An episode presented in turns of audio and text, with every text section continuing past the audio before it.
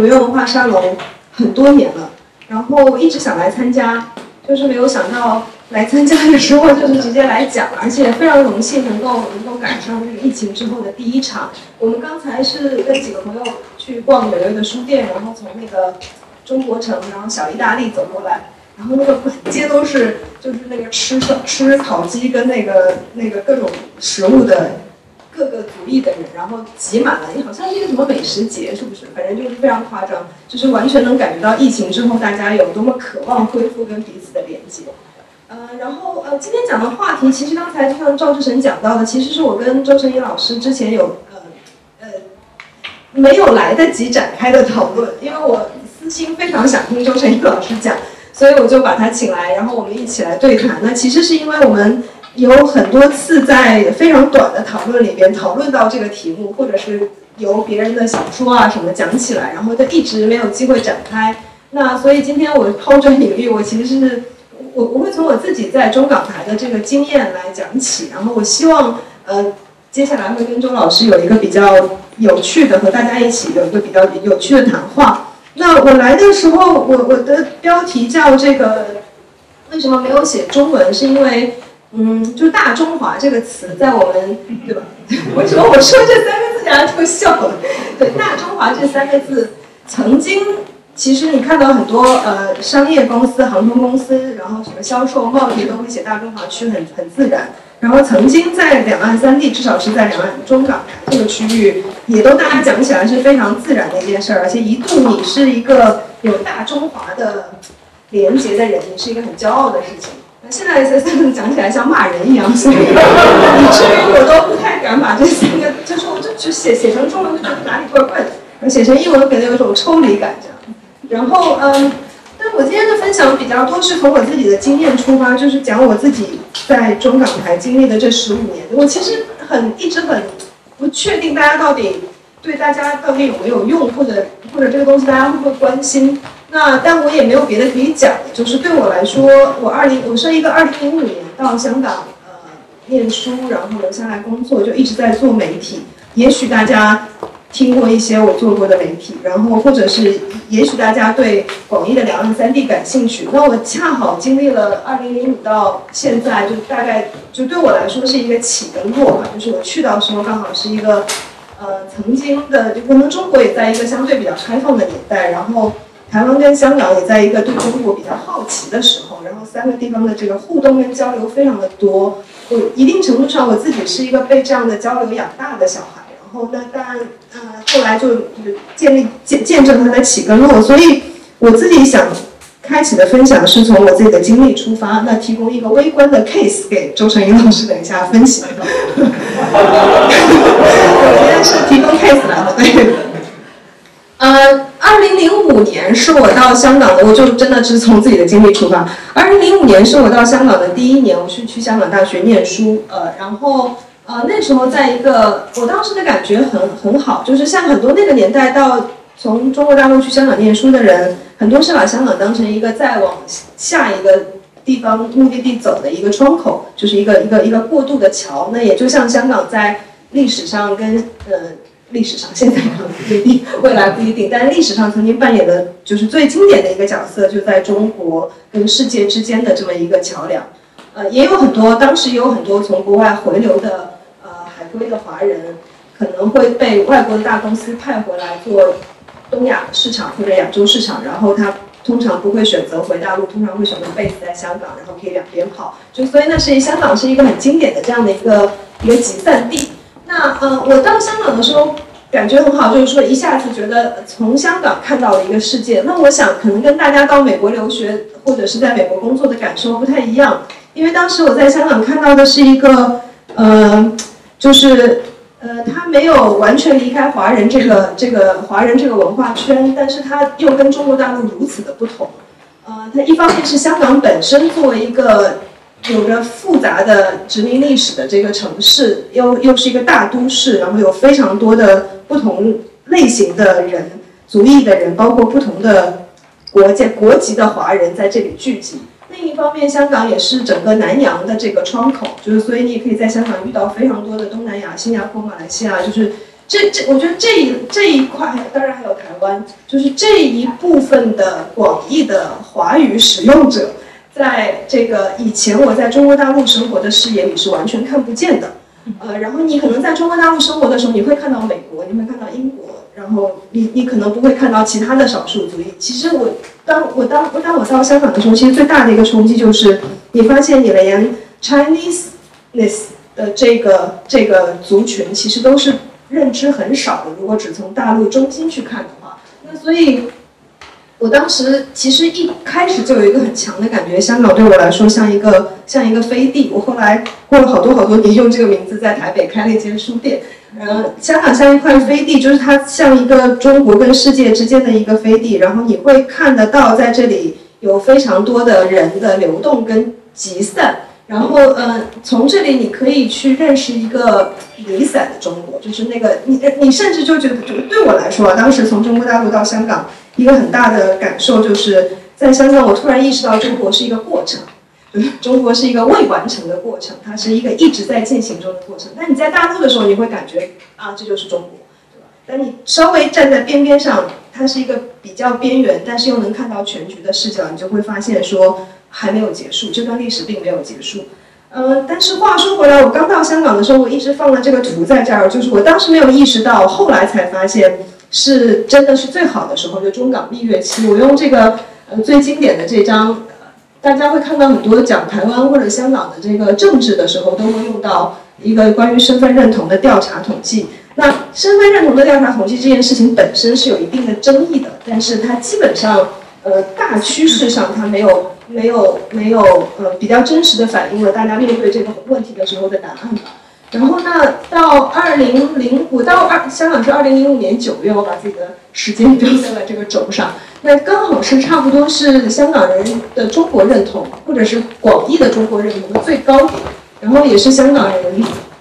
觉得自己非要是香港人不可的这个认同的最低点，所以它刚好是一个交叉。那正常情况下，就是在香港一九九七年回归的时候，呃，其实中国政府对香港的一个。理想是，就是我管的很少，然后一国两制，然后慢慢的香港从这个主权的回归实行到过渡到人心的回归嘛，对吧？就是所以理论上，如果零八年那个零零五年、零六年那个轴一直往上走的话，这就叫人心回归。对，但很不幸，最后就走成了一个剧烈的一个剪刀差，到现在为止就是已经没有现现在的数据就是就是一路在下跌。那我当时去的时候，所以我就刚好到了一个。两边都对对方很好奇，然后充满了打开各种的触角，然后去认识这个呃熟悉的陌生人，对吧？理论上非常近，然后想哦，尤其是语言上其实是跟广东省呃广西的很多地方是相通的，呃，那对，但没有想到后来遭遇的在香港遭遇的是这样的一个状况。我等一会儿再讲。我我我放了一些放了一堆，我这是我的第一份工作所写的封面故事的其中一小部分。大家那个虽然看这个那个，对对对，我伸出来给大家嘲笑一下。对，因为因为因为因为非常的非常的古早。我我还把一些人生污点都放进去了。对，是这样子的，就是那个呃，我我的第一份工作是是亚洲周刊，亚洲周刊是香港一个非常老牌的。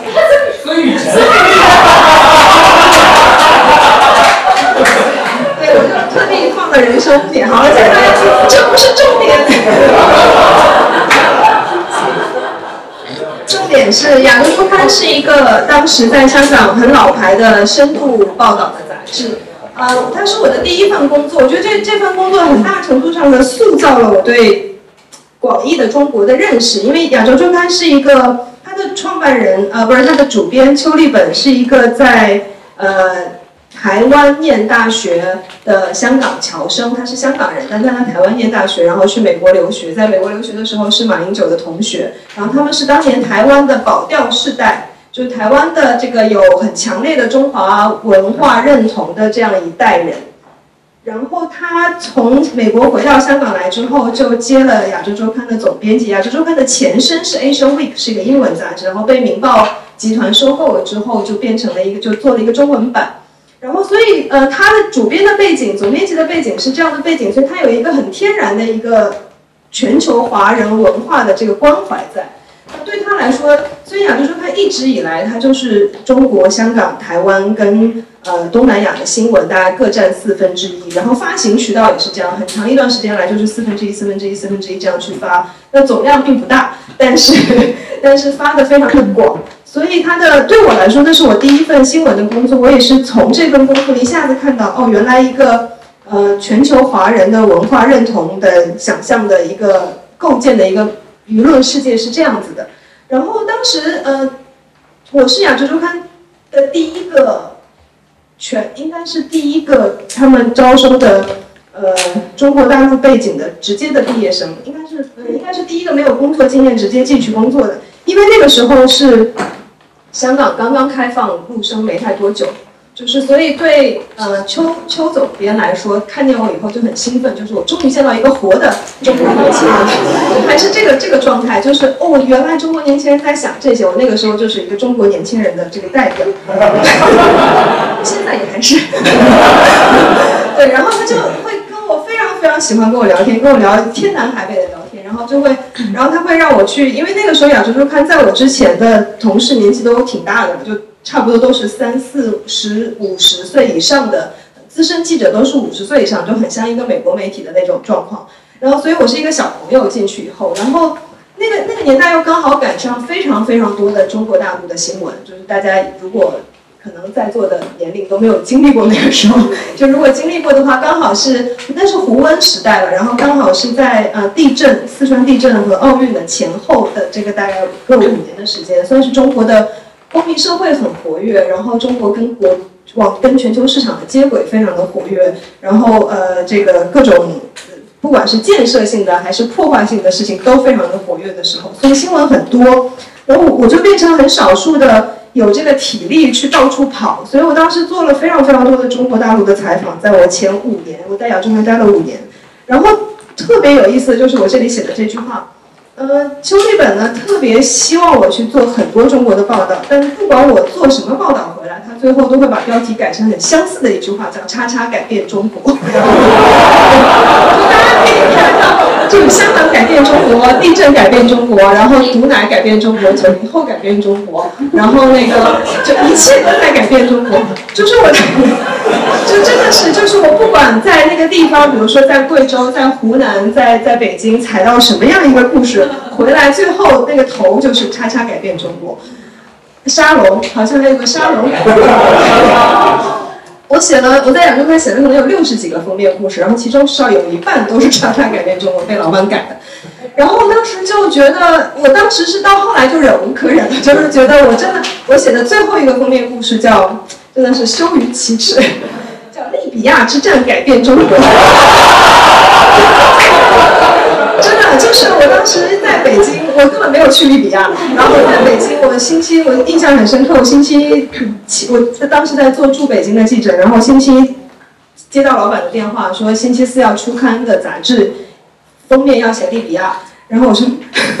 然后我就开始打电话采访了很多那个，就是想办法采访很多在利比亚的中国人啊，然后或者是或者是一些国际关系的学者啊，等等等等，写了半天。到星期三晚上，老板直接就定了一个题，叫《利比亚之战改变中国》。我说我圆不过来啊，踩的我没有没有要改变。最后是实在没有办法，为了配合这个题，我就采访了国际关系的一个美国的国际关系学者。了一整套的这个理论，把这个事儿给兜回来。他就说，因为中东现在乱了，所以牵制了美国的注意力，然后美国就顾不上东亚了。大致上是这样。然后所以呢，所以就会给中国一个缓冲的黄金时间。哎，你有没有觉得过了很多年，发现这竟然是对的？我当时觉得，我当时觉得这什么东西太扯了。对，但我还是写了，就是我写，我写了，我交了稿就辞职了。我交了那个稿的同时，就交了我的辞职信。我说我再也不能写这个“叉叉改变中国”的稿子。但我后来其实过了好多年才回过来理解这是一件什么样的事情。就是我觉得在那个年代的香港的很多知识分子，尤其是有中华情怀的知识分子，基本上就是非常就是这句话，他他就是邱邱立文每每周都会在办公室里讲一遍，就是给我一个香港，我可以翘起整个中国。不是颠覆，是帮助中国改变成、改造成一个更加民主的、更加自由的、更加、更加、更加好的中国。然后当时非曾经有个大概五年左右的时间，两边的公民社会交流很多，呃，尤其是比如说很多大陆的媒体会来香港的媒体访问参访，然后很多大陆的这个呃法官会送来香港大学法律系培训，然后或者参会去参观廉政公署，然后很多中国的 NGO 会送来香港的呃 NGO 乐施会啊，就这些非常有名的世界的。公民社会的这些团体去培训，然后甚至会从，然后再从香港带去台湾访问，然后所以这个圈子其实香港是一个两岸三地公民社会交流的一个很核心的码头，在那个时候至少至少有十年。我自己在的香港大学新闻系当时也接待过非常非常多从大陆媒体来的呃调查记者或者新闻学院的老师。那反过来，中国的呃呃香港的朋友会去中国大陆访问，跟不管是做嗯。不管是北上做电影、做文化交流，或者是去出书，或者是去山区考察做慈善，都特别的多。那那个时候，一个中国的大陆的进步派跟一个香港的这个这个这个中华呃大中华交，现在香港叫大中华文化认同者，其实都会去一起努力说香港的经验有什么，就是我们呃一国两制的好，最好就是让中国学，就是让两边学到对方好的东西。对吧，让中国能够学到香港的公民社会的呃部分，可能香港应该要学到中国比较不那么资本主义的部分。这是大家当时的一个很长时间的一个一九九七之后很长一个时间的愿景，就是两地的知识分子都想要努力让一国两制发挥它最大的好处，就是两边都学到对方好的东西。这也是这句话的原因。所以我后来过了很多年理解这一句话了之后，我心里深处就是。我是很感激当时的邱立本，就是让我写了这么多的专题。然后，虽然我当时完全不明白为什么要什么，为什么要那么有那么大的饥渴要这个改变中国，但我后来等到时不我待的时候，就意识到这件事情有多宝贵了。然后，所以到后来，嗯，当然就是很不幸的，我们看到香港的发展是，或者是一国两制的发展是，香港跟中国最终最终学到了对方最坏的那一面。你看到香港的地产商是怎么样？破坏了中国的其实非常多的呃那个，就是以香港地产的逻辑去破坏了中国很多的胡同啊。北京的那些胡同拆的速度最快的，并不是梁思成时代，是香港地产商进驻的时候。反过来，中国的一整套的政治规则跟呃现在的法治状况，其实是对，就是香港现在变成什么样，我就不展开说了。对，就是其实是就很不幸啦，我们走到了这个一国两制最坏的一个状况。那我自己的新闻生涯其实也是在这个时候发生了一些比较大的转变，就是二零一二年的时候，香港开始进入一个比较政治上比较动荡的时期，就是比较多的呃抗议，呃应该说本土思潮的崛起，然后再加上中国本身的政治环境开始变得越来越紧缩。其实中国的政治环境紧缩对周边地区都带来了很大的张力，呃。可可能不是一些很具体的东西，但是所有人都能够感觉到，所以你看也很也很妙，就是香港跟台湾基本上公民运动开始大范围的崛起，大范围的开始开始开始爆发，就是二零一二年开始的，二零一二年、二零一四年，然后甚至连时间点都很像，然后到二零一九年，那香港大概就是这是这是当年二零一四年占领中环雨伞运动的这个画面，呃，那香港从二零一二年开始就进入了一个很多很多社会运动的时期。那那个时候对我自己来说有一个很大的变化是，呃，我就像大家看到的一样，我刚我一写了好多封面故事，基本上一半都是关于中国。那是一个我觉得也是在某一个年代的香港很常见的事情，就是很多中国大陆出来的专业人士会以香港作为一个码头去回望自己的国家发生了什么事情，因为你在一个相对比较自由的地方嘛。然后相对，不管是言论比较自由，还是金融比较自由，还是法治，就是一切的流动都更更更松的地方，然后去回看自己的呃国家。那我其实是到香港开始发生本地的这个社会运动，开始越来越，你很明显的感觉到身边的香港朋友开始越来越愤怒的时候，我才开始想他们到底怎么了。就我在那之前根本。完全没有进入香港的本地的语境，因为一个月可能有三周都是在中国大陆工作或者是采访，所以直到像雨伞运动呃发生的时候，因为雨伞运动的几几个发起人之一有有有一两个是我原来非常经常采访的中国问题的专家，我非常非常的惊讶，就是他们为什么会突然一下子就跑去占领中环，看起来是非常斯文的教授。然后，呃，后来其中一个教授给我的答案让我很挺挺震撼的，就是他说，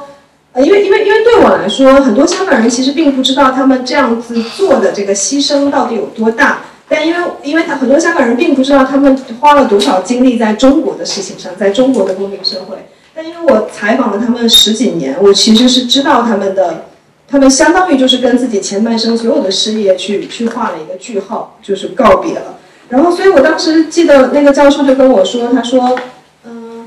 他说因为我是，他就回答我说，因为我是香港人。然后我当时也没有 get 到，我说你们是香港人就要去占领中环，这到底是什么样的一个逻辑？我我没有太 get 到。但是同时间有另外一个也是中国大陆背景的老师，呃，也是曾经跟这个教授是很好的朋友。呃，这个老师一起跟这个教授一起都做了非常多中国大陆的公民社会的培训啊，然后文革历史的保存啊等等，就是在立场上好像是应该是比较接近的。但是这个中国大陆背景的老师非常非常反对占领中环跟雨伞运动这件事情，然后他就一直在批评这个教授，就说他你不应该这样做，你这样做是，呃，他甚至说的很难听，甚至说的是你为了要自己当英雄。先把这锅水烧开，然后才能去赴汤蹈火，就为了就好像是为了满足你个人的英雄欲。但那个反对他的这个中国背景的老师，主要的 point 是说，香港已经很好了，香港虽然现在比过去退步了，但是怎么样都比中国强。然后香港如果变了的话，中国就会失去这个窗口，失去这个绿洲。就从他的立场上来说，因为他一辈子就是守住香港这个。难得的自由的港口，去保存他所经历过的那一代的文革啊，然后的民间的历史，是非常非常艰难的一件事情。所以从他的个人的这个出发点上，这件事情听起来是 make sense 的，因为他就是担心这个窗口不在了，这个绿洲没有了。他也知道，你万一这个事儿不成，对吧？就就会很惨这样子。呃，那但从另外那个教授的立场是。他不会看着我总比中国强，他就是看着我就是一天天的变差了，我不行了，要站起来，呃，做一些什么。那当时这两个立场对我来说构成了一个很大的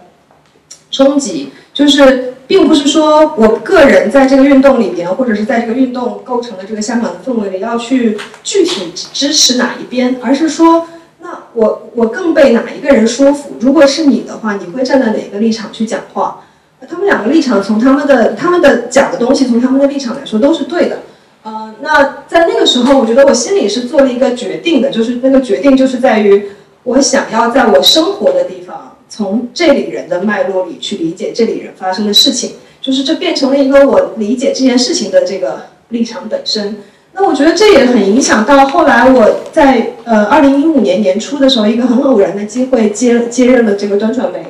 的总编辑，然后就是去参与，应该说参与创办了端传媒，然后并且接任了他的第一届第一任的总编辑的时候，对端的一个定位。如果大家大家有有有端的订户吗？哦，好感人，好多好感人，千万不要退订哦。现在还是会有很多学生优惠啊什么的。对，然后那个嗯。当时就有一个有有几个感觉吧，就一个是说，呃，我们希望《亚洲周刊 》是对我来说是一个很特别、很香港特色的一个杂志，就是只有在香港才会有一一本这样的杂志是关照整个的全球华人社区的。但是《亚洲周刊》实在是太老了，就是你看到它那个“叉叉改变中国”，就知道它的那个执念已经没有办法，呃，其实真的去理解这个真实的不同地方在发生什么。所以我当时觉得我们很需要有一个线上版的，呃，然后真的能从各自的在地的视角去看各自的问题。但是我们很幸运有同一个语言，不管大家的认同怎么样，那好歹这些语言是可以把大家连在一起的。所以端当时有一个很基本的立场，就是我们要希望要在他者的脉络下去理解他者。那这件事情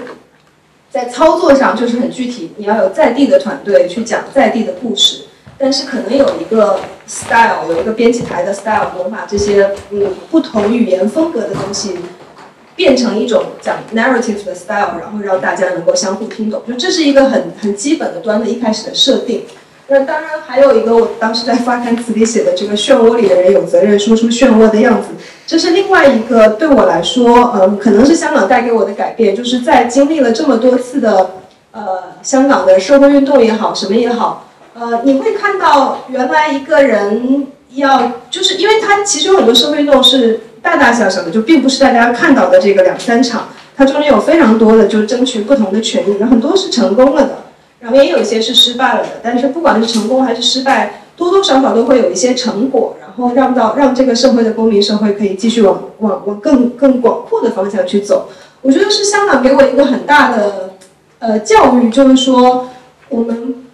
要做，就是就是你的能动性其实是可以发挥的，你可以参与做点什么。如果你不满意你看到的世界的话，其实你可以 be the change you want to see。你作为媒体人来说，作为记者来说，那至少你就应该大声的说出你所处在的这个漩涡里的样子。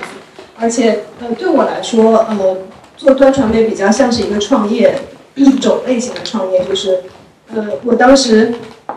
没有太多的平台，在香港没有太多的平台可以发表超过两千字的文章。对，在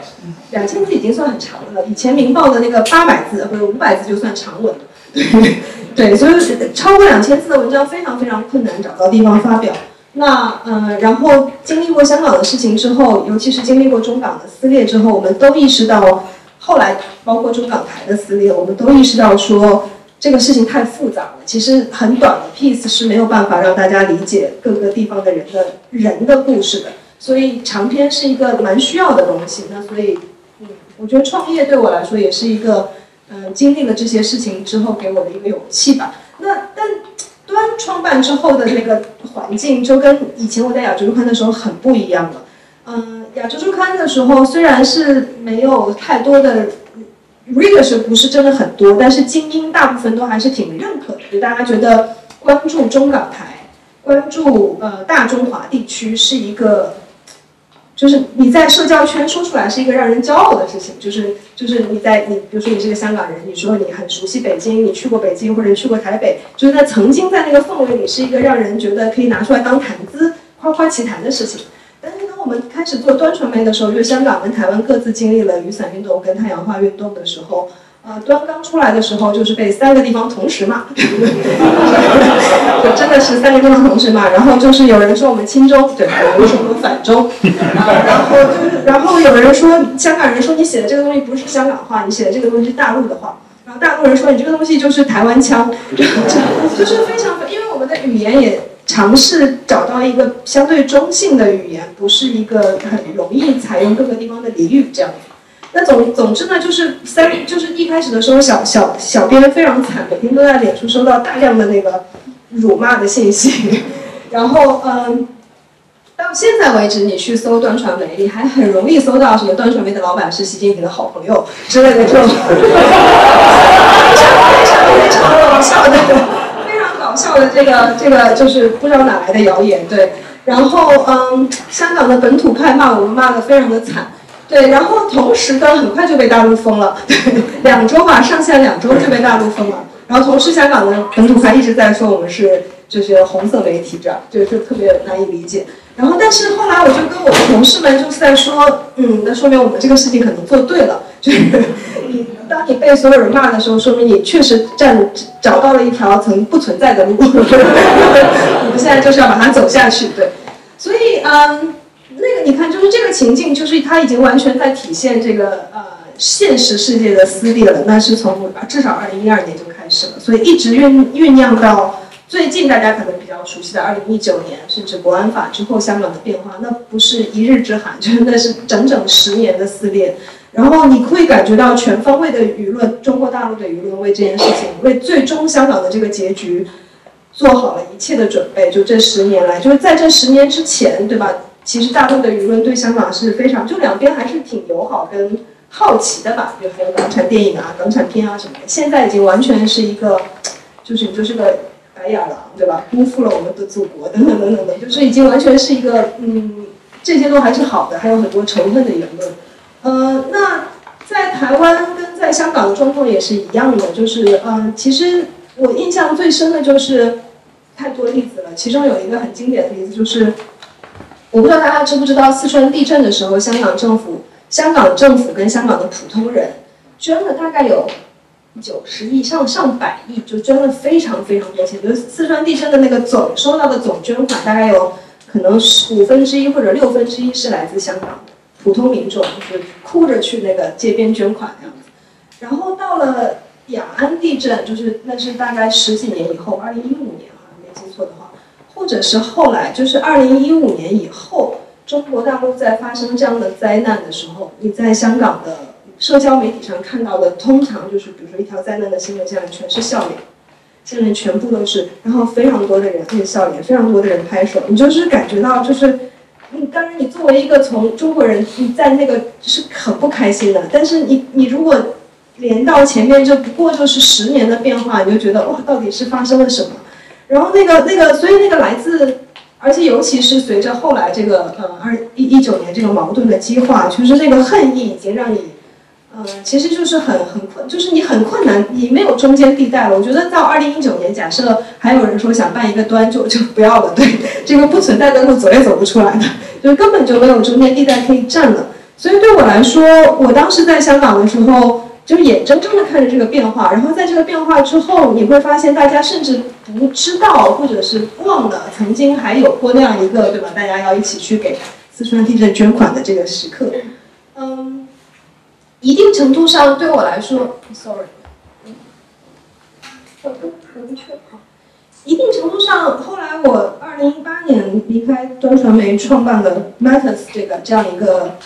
现在还很多人不太理解的平台。我当时很多朋友都跟我说：“你是不是去炒币了？” 现在为止，很多端传媒以前同事的话都会叫我币圈大佬，你一定挣了很多钱。我心想说：“哎呀，天哪！”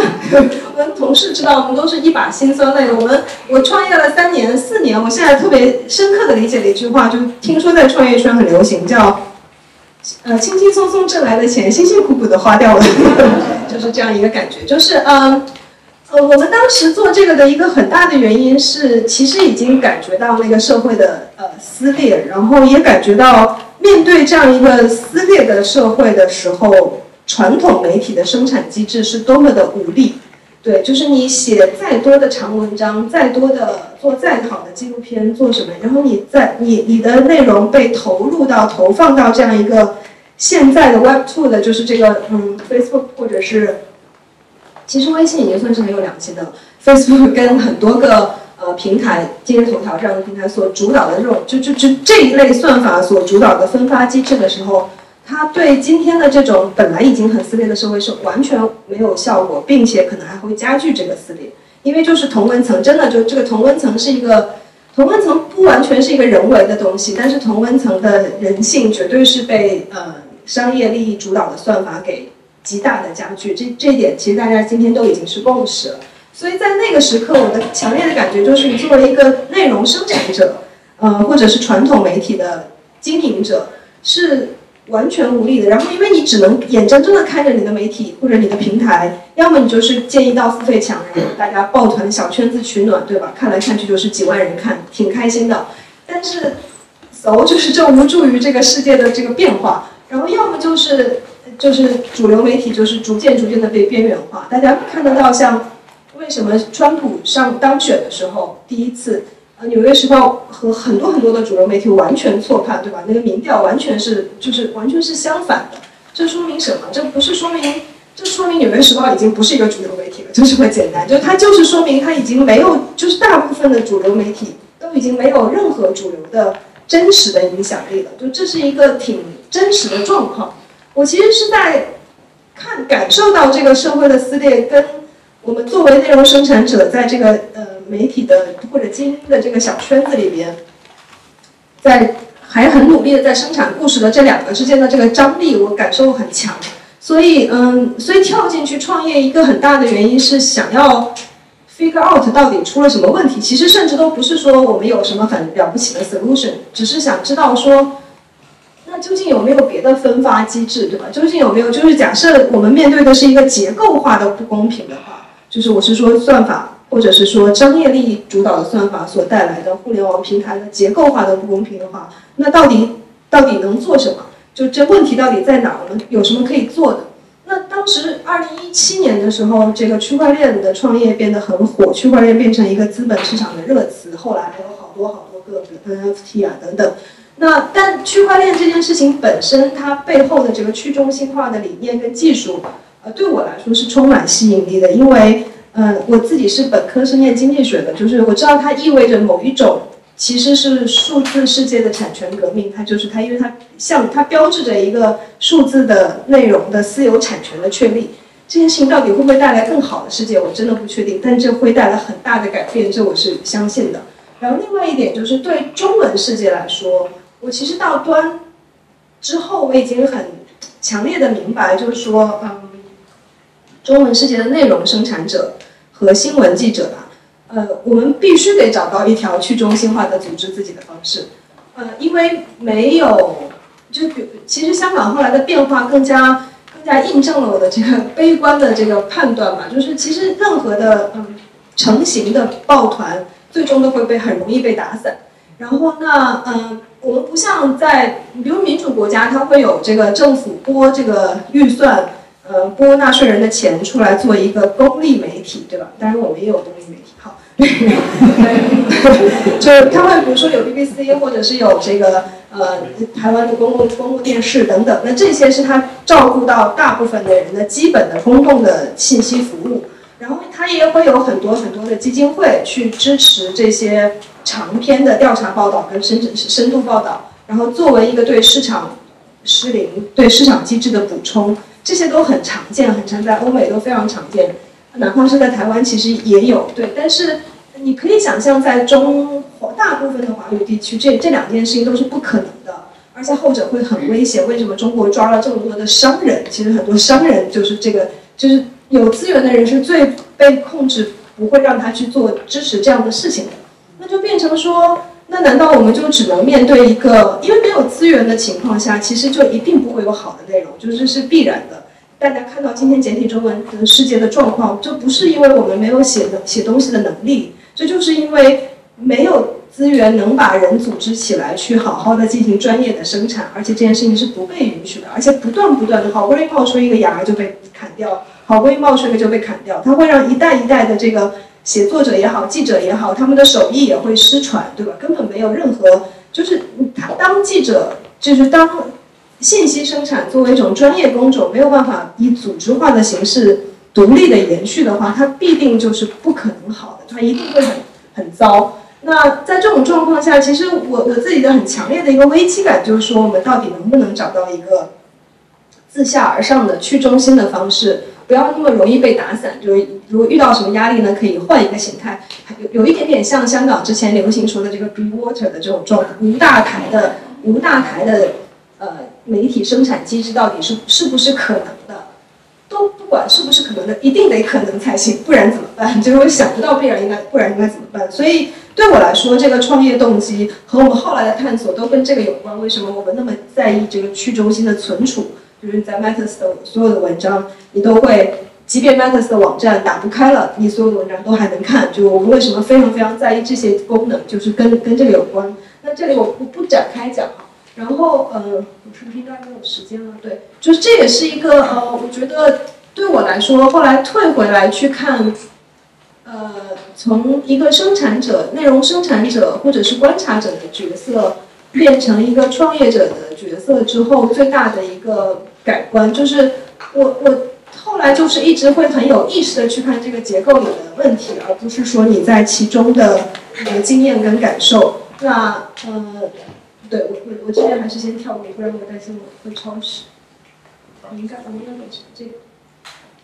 对，但呃，Max 没有放弃，就是 MaaS 是一个 UGC 的内容平台，是一个。以去中心化的方式存储跟分发的去中呃内容平台，但是但是 Matters 同样在支持一些嗯，就是可能对我来说是一个去探索记者如何从下而上去组织自己的这个非虚构奖学金。我自己很喜欢这句话，所以我强行把它塞在这里，就是那个在场奖学金的一个在在场计划，是我们去年年底开始推出的一个呃非虚构的面向全球华人的一个非虚构的奖学金。呃，它让我看到了一些很不同于以前在媒体工作的时候所看到的选题的可能性，就是也挺有趣的。就是比如说以前我在不管是亚在亚洲周刊，可能那个年代你就是你写什么都会被套一个帽子，那在端的时候，我们是请了在地的团队去找在地的选题，但是还是会有一个编辑台的呃视角，就是因为媒体会对大众有一个判断、想象，觉得大众喜欢看什么故事，然后媒体的编辑就会去找什么故事，那是带着一个 agenda 很强的 agenda setting 的，尽管想要摆脱它，但都很困难。那我们刚开始做奖学金之后，就是你会看到自下而上涌现的大量的。来自中国大陆的、香港、台湾的非虚构叙事是远远超过我们的想象的。我们第一季就选出了其中一个，其中两个来自中国大陆的作品，一个是写藏獒，他从藏獒的这个人跟藏獒的驯服关系去写权力，这是非常的非常的 sexy 的一个题目。然后他是一个人类学的博士，那是他的一个田野的题目。然后另外一个选题是写啊跟 AI 谈恋爱的中国女孩，跟一个英文的。AI 聊天软件谈恋爱的十几万的中国女生，她们到底在那个那个跟人就是跟 AI 谈恋爱是种是就是为什么？他是写这个故事，这都不太是传统的媒体会去注意的事情，但是非常的非常的就是我我们我看到这些故事就觉得这些故事里才是我们今天这个真实世界里的就是最好的切片。那我很喜欢庄瑞林在这里说的这句话啊，这也是我觉得。对我来说，一直坚持在呃广义的媒体这个场域的一个原因，就是不管我们的世界有多么的撕裂，我们我们可能要治愈这种撕裂的，其中的一个可能最重要的方法，也还是要不断的建立起这个除了第一叙事，就除了大政治的叙事之外的第二叙事。非虚构可能是第二叙事的其中的一个一个路径。我们要从非常微小的事物、在地的社群、在地的人开始去。建立自己的不被垄断的叙述，然后把这些叙述连接起来，那是我们自己的故事，而不是任何一个啊。因为撕裂是一个很宏观的东西，就是撕裂其实是很有有的时候很很虚假，就是你说这两个人撕裂了，对吧？他们好像一个支持这个，一个支持那个，但是这两个人在吃火锅的时候一切都很好，然后他们可能在他们的社区里，因为别生活别的事情相遇的时候，会有很多别的 dynamics，他们的生活也不只是有这一个观点的碰撞而已。啊，我觉得对，所以就是这个是我觉得第二叙事，就或者作为非虚构写作作为一种第二叙事的重要性嘛，或者广义的呃媒体的公共写作。那这是呃 Methods 做的另外一个的其中的一个计划。就是我讲了这么多，我我我试图透过呃我自己做的这几三个 project 是我做的几个 project 之一，但是这三个 project 是对我影响最深远的，可能也是我最。有意识的去主动回应，呃，时代的变化的三种不同的 practice 的方式，很可能是失败的。但是，嗯，但是我好像需要去做这样的回应，去理解今天的这个我们面对的怎么就走到了今天这一步。就是我我现在人住在台湾，暂时住在台湾，然后呃，很明显的就是觉得跟你十年以前，跟你很多年前去台湾的感觉。不一样，就像今今天，如果一个中国大陆的朋友住到香港，你可能住在一个很 local 的社区里，其实那个人跟人之间的信任，就是经过过去十年是破坏的很很低很低的，就是你很容易，你可能不会感觉到对方的敌意，但是你就会觉得对方的疏远，就他就是不信任你，这件事情是写在脸上的。然后，嗯，对这个应该怎么办，我也没有什么很像样的答案，但是我觉得作为一个实践者吧，或者是作为一个写作者也好。就是活出自己所在的时代的矛盾，在自己身上把这个矛盾活出来，这件事情本身是一个呃挺重要的事情。然后最后最后，嗯，我我我我我现在在台湾开了就接手了一间书店，名字叫飞地。大家如果有机会，可能没有机会去。大家如果有机会去的话，在台北的西门町。嗯，我觉得。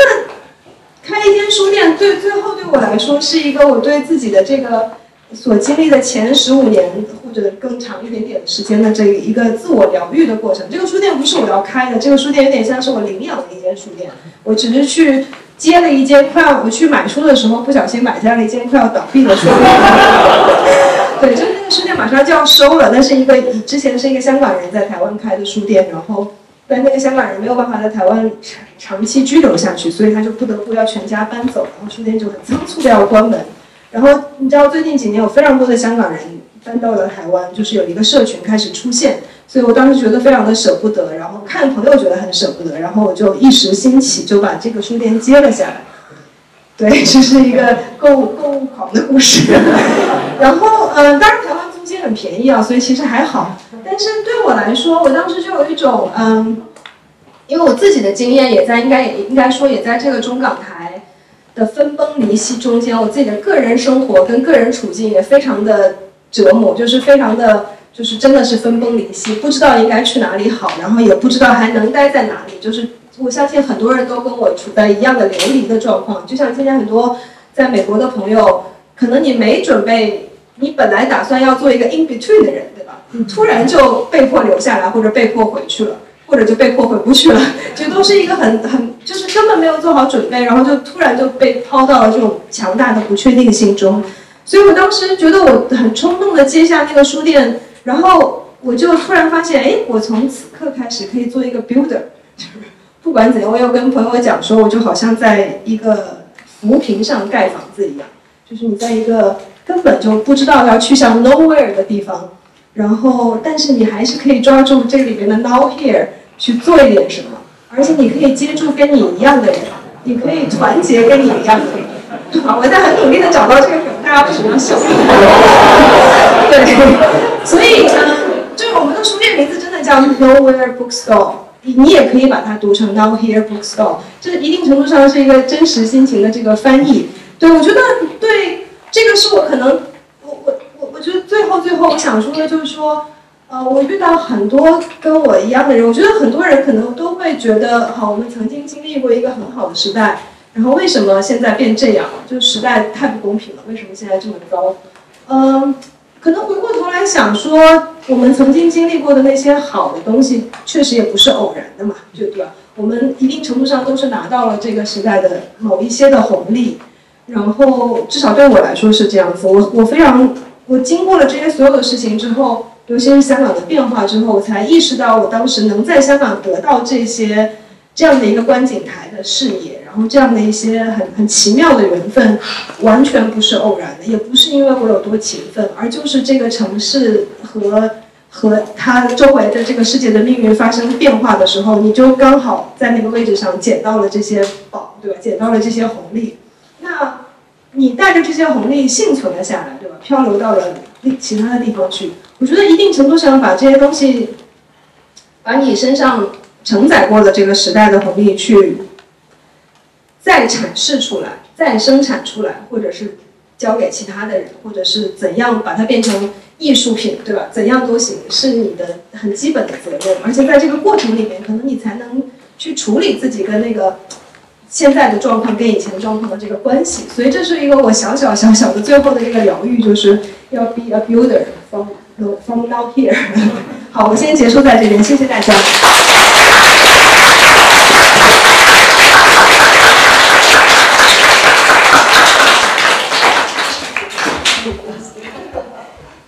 非常谢谢截屏，我觉得我完全讲不下去了，对，因为你讲的太精彩了，让我让我太感动了，所以非常谢谢纽约沙龙。我知道你们这也是像我今天听屌屌说，大家是来 party 的，不是来听我们讲的，对，所以很高兴，就是说疫情过后大家有这个机会共处，我觉得这是一个很棒很棒的事情。那呃，我或许要讲一下，就是说我知道就是简，当然大家是冲截屏来，我是我是来来衬托的，所以那那个可是我想讲一件事，就是说。呃，我其实也是双重身份。那我刚刚介绍是，呃，我是在杜克大学教书，可是其实我也在台湾，我在台湾的世新大学舍我纪念馆，然后我们是专门做新闻研究中心。所以纽约沙龙，我唯一看过一场的是线上的方方可成。讲了一个，可是我觉得很好玩的是，因为我就重温了一遍，因为我想，哦，纽约上龙，那既然我要来讲，我那赶紧再听一遍吧。那那个他是讲新闻的，这个何去何从？他是自己也是媒体人嘛，然后他现在也是在香港做教授，就是一个中国人在香港做教授。然后他呃，可他讲了一句话，我不知道杰平你看过这这个 YouTube 没有？他中间一讲说，不知道是人家问他问题还是他自己讲，他说，嗯，全球华人这不是一个概念，这不是一个概念。你看像端传媒这怎么怎么做得下去？所以刚好，刚好刚好帮给我们开了一个场，对。那我想，哦，呃，既然他我前前几天又重温了这个这个视频，时候我就想说，我就跟我就跟杰平说，那我们讲全球华人吧。可是我们肯定要放在 quotes 里头，对不对？我们要，哎，不好意思，那个可能，所以呃，那今天就是说，呃。我说这个，因为我是通常是做老师，那老师当然是有职业病。一个就是我的小孩总说 Professor Hands，就是一定要这样子搞来搞去，搞来搞去。然后如果所以我今天拿麦克风，我不能用手讲话，是很很痛苦的，你知道。然后第二就是说怕太讲，那刚刚杰平讲的太精彩了，所以我是绝对不可能是讲这么精彩。我今天是来做这个做历史垫底的，所以就是跟你介绍一些，就是我因为我是研究全球华人的这样子一个题目，特别是研究全球唐人街。其实今天下午刚好 Duke 大学有呃 Duke 校友会正在就是有个 Chinatown Tour，所以本来我我一些学生还跟我说，哎，你是不是要来组织 Chinatown Tour？我说我不是，我是来纽约沙龙的，抱歉。对，然后那个，所以呃，我今天想讲的一些是就是关于唐人街，可是我有一个很菜的一个。TED Talk，所以如果你真的要听我讲唐人街，是有那个 TED Talk，可是呃不好意思，然后那个可是我今天可能会讲一些故事，然后讲一些就是你刚刚说你讲案例，然后截屏也是案例，可是我想我也用我们两个人的做朋友的过程做一个案例，好吗？然后对，好浪漫哦，对啊，讲的好，哎呀，可以 ship us 对不对？哎，这个这个怎么？哦，哦，哎，你看。上场了吧？所以我今天要讲的说，刚刚刚刚杰平讲到 nowhere and now here，对不对？他讲到飞地跟飞地，那我想就是讲在地跟飞地所产生的故事。那呃，其实杰平跟我有三次的亲密的接触，这样讲听起来有点有点限制级一样的，不太对。那亲友，我其实我老公在那边，然然后那个啊，所以啊啊，就是说呃，三次亲密接触，第一次是在一个就是你可以说是。重量级的文学界的。呃，新闻界的一些一个聚餐都是长辈，所以我们俩变晚辈，所以好像我们聊得很愉快，是因为我们两个是是小萝卜头，对不对？对，虽然我我比你大一截，可是那个这是第一次，所以你可以说，然后第二次我们两个人的接触是其实是 Clubhouse，你们大家知道吧？啊，哦，大家哦哦，我要我要我要做问卷调查了，对 对，那因为我正在写一篇 Clubhouse 文章，那那个就说一月二一二一年的时候，当然又是疫情中间，对不对？那我记得我有有一段时间就是就是。Clubhouse 百花齐放的那一段时间，就是就是欲罢不能的，每天二四起在听，对不对？听，而且我是，而且我的朋友，我现在都笑我，因为我拼命听什么上海屋啦、广东屋啦、天津话啦，什么就是我什么都听。然后呃，可是当然就说那个时候，因为也有一点就是真正的开放空间。可是我跟截屏蛮好玩，就是我们当然有一些交叉，因为好像我们有些共同的平台。可是之后我们有在平台下，就是我们在别别处又在聊我们听到的一些东西，不管是气氛的或是激赏的一些。听到一些 Clubhouse，那我们第三次接触，其实上个月我刚好回台北，呃，看亲人，然后也是办一些事情的时候，我刚好就去参加了截屏在飞地办的。所以你刚刚说大家不能来。呃，飞地其实可以的，因为他办很多线上活动，所以要付费的，就是，所以，可是你要，可以，可以，其实你可以参加飞地。那呃，在飞地这一场是陈冠中跟汤书文，你可以说是隔世代、隔区域、隔这个理念，两岸三地的一个一个一个座谈，所以呃，其实相当感动。而而且在那一场的时候，杰平跟我两个人都。呃，后来只是短短的聊了一下，就是说我们俩是不是刚好都是夹在中间的那一代，不是陈冠中的年代，也不是汤叔年代，然后刚好就是中间的，就是我们其实是很认同，或是说对某一种 failed utopia，it's a productive failed utopia，就是我们其实还是对全球华人有一种种的期望吧。可是可能这个期望，像你说的，在这十年其实是已经。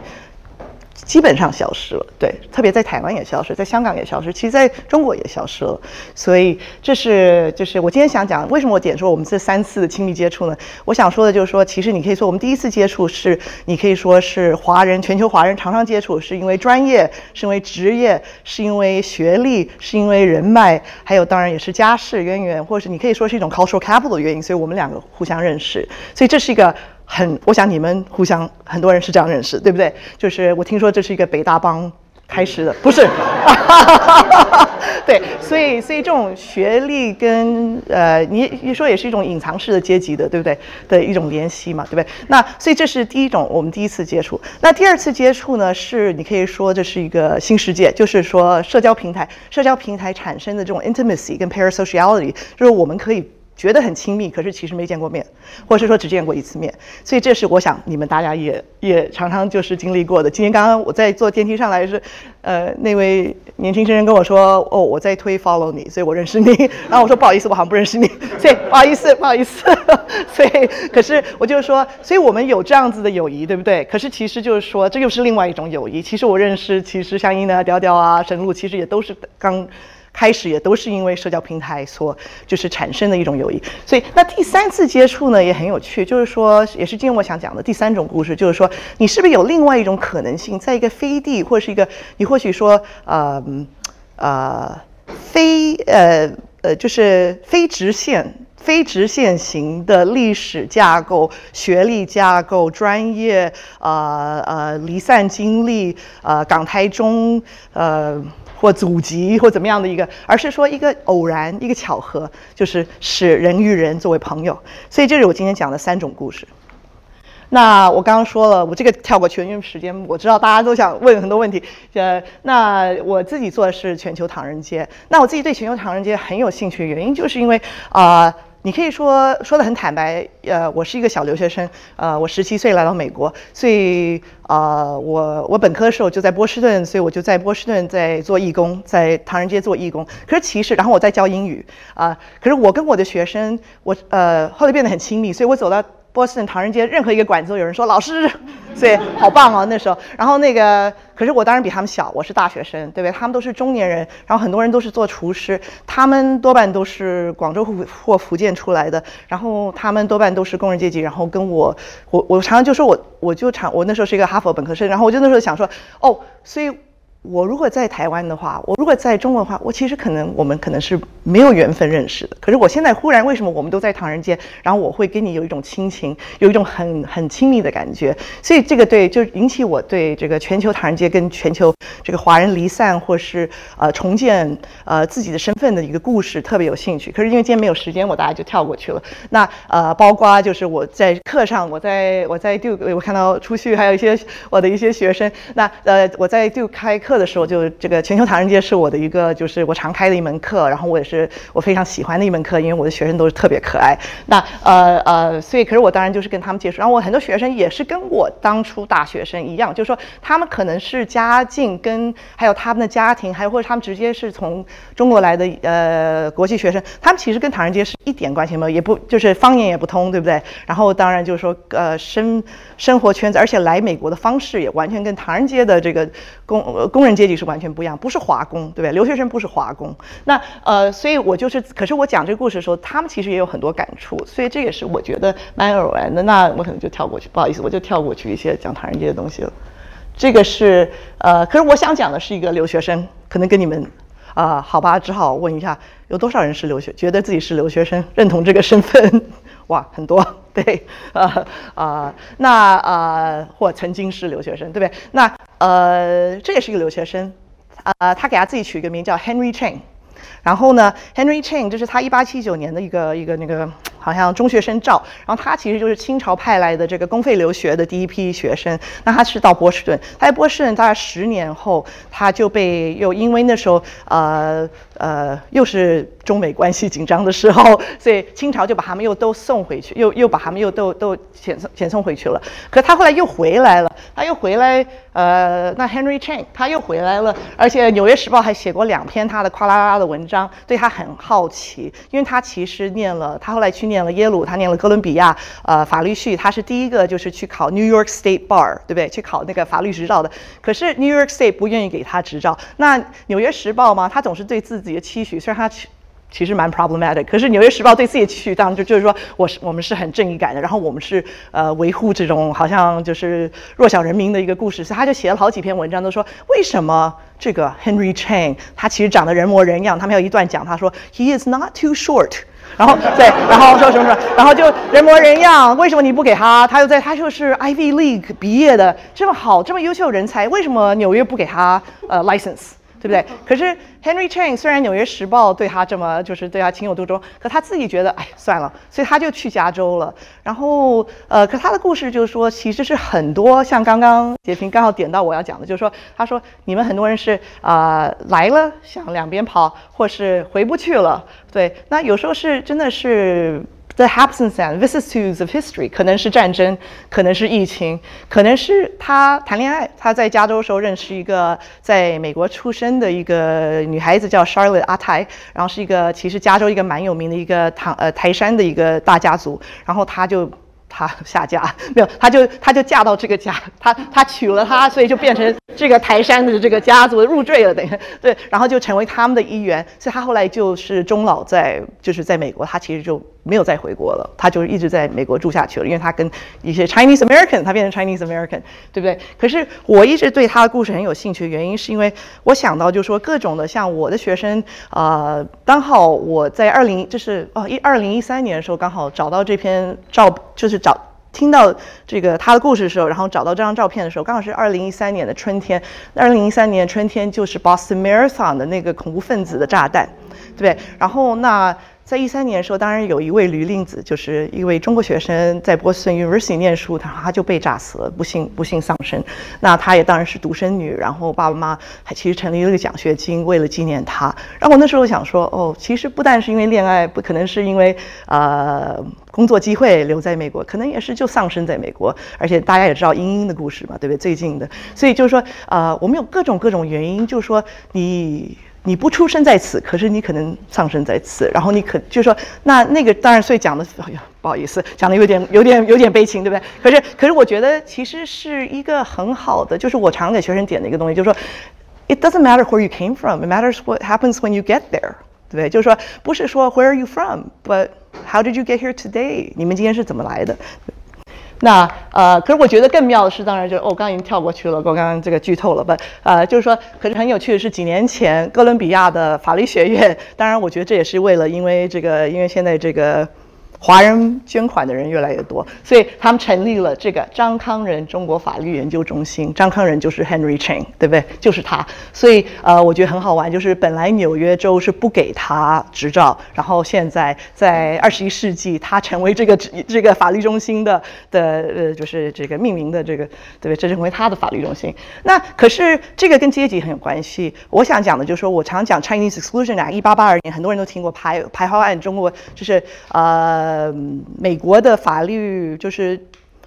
从就是美国 Constitution 开始，唯一针对一个民族呃做一个排挤，或者是说禁止入境，或是就是其实就是 Chinese 对 Chinese Exclusion 那这对很多中国人是相当气愤，然后其实晚清的中国人也很气愤。可是我想讲的就是说，呃，这并不包括研究生，所以你们刚刚举举手的留学生，你们其实是可以入境的，就像 Henry Chen 一样。所以其实这是一个阶级的问题，而不是，而且商人也可以入境，所以你们这些 Tech Bros 也可以入境，对不对？所以可是啊，可是可是主要就是说你，可是所以华工跟留学生的历史到底哦怎么跳？华工跟留学生历史到底是不是可以共存的？就说它到底是两个故事吗？还是是同一个故事？所以这是一个我。常探讨问题。那这是另外一位，他叫 Wang Kim Ark，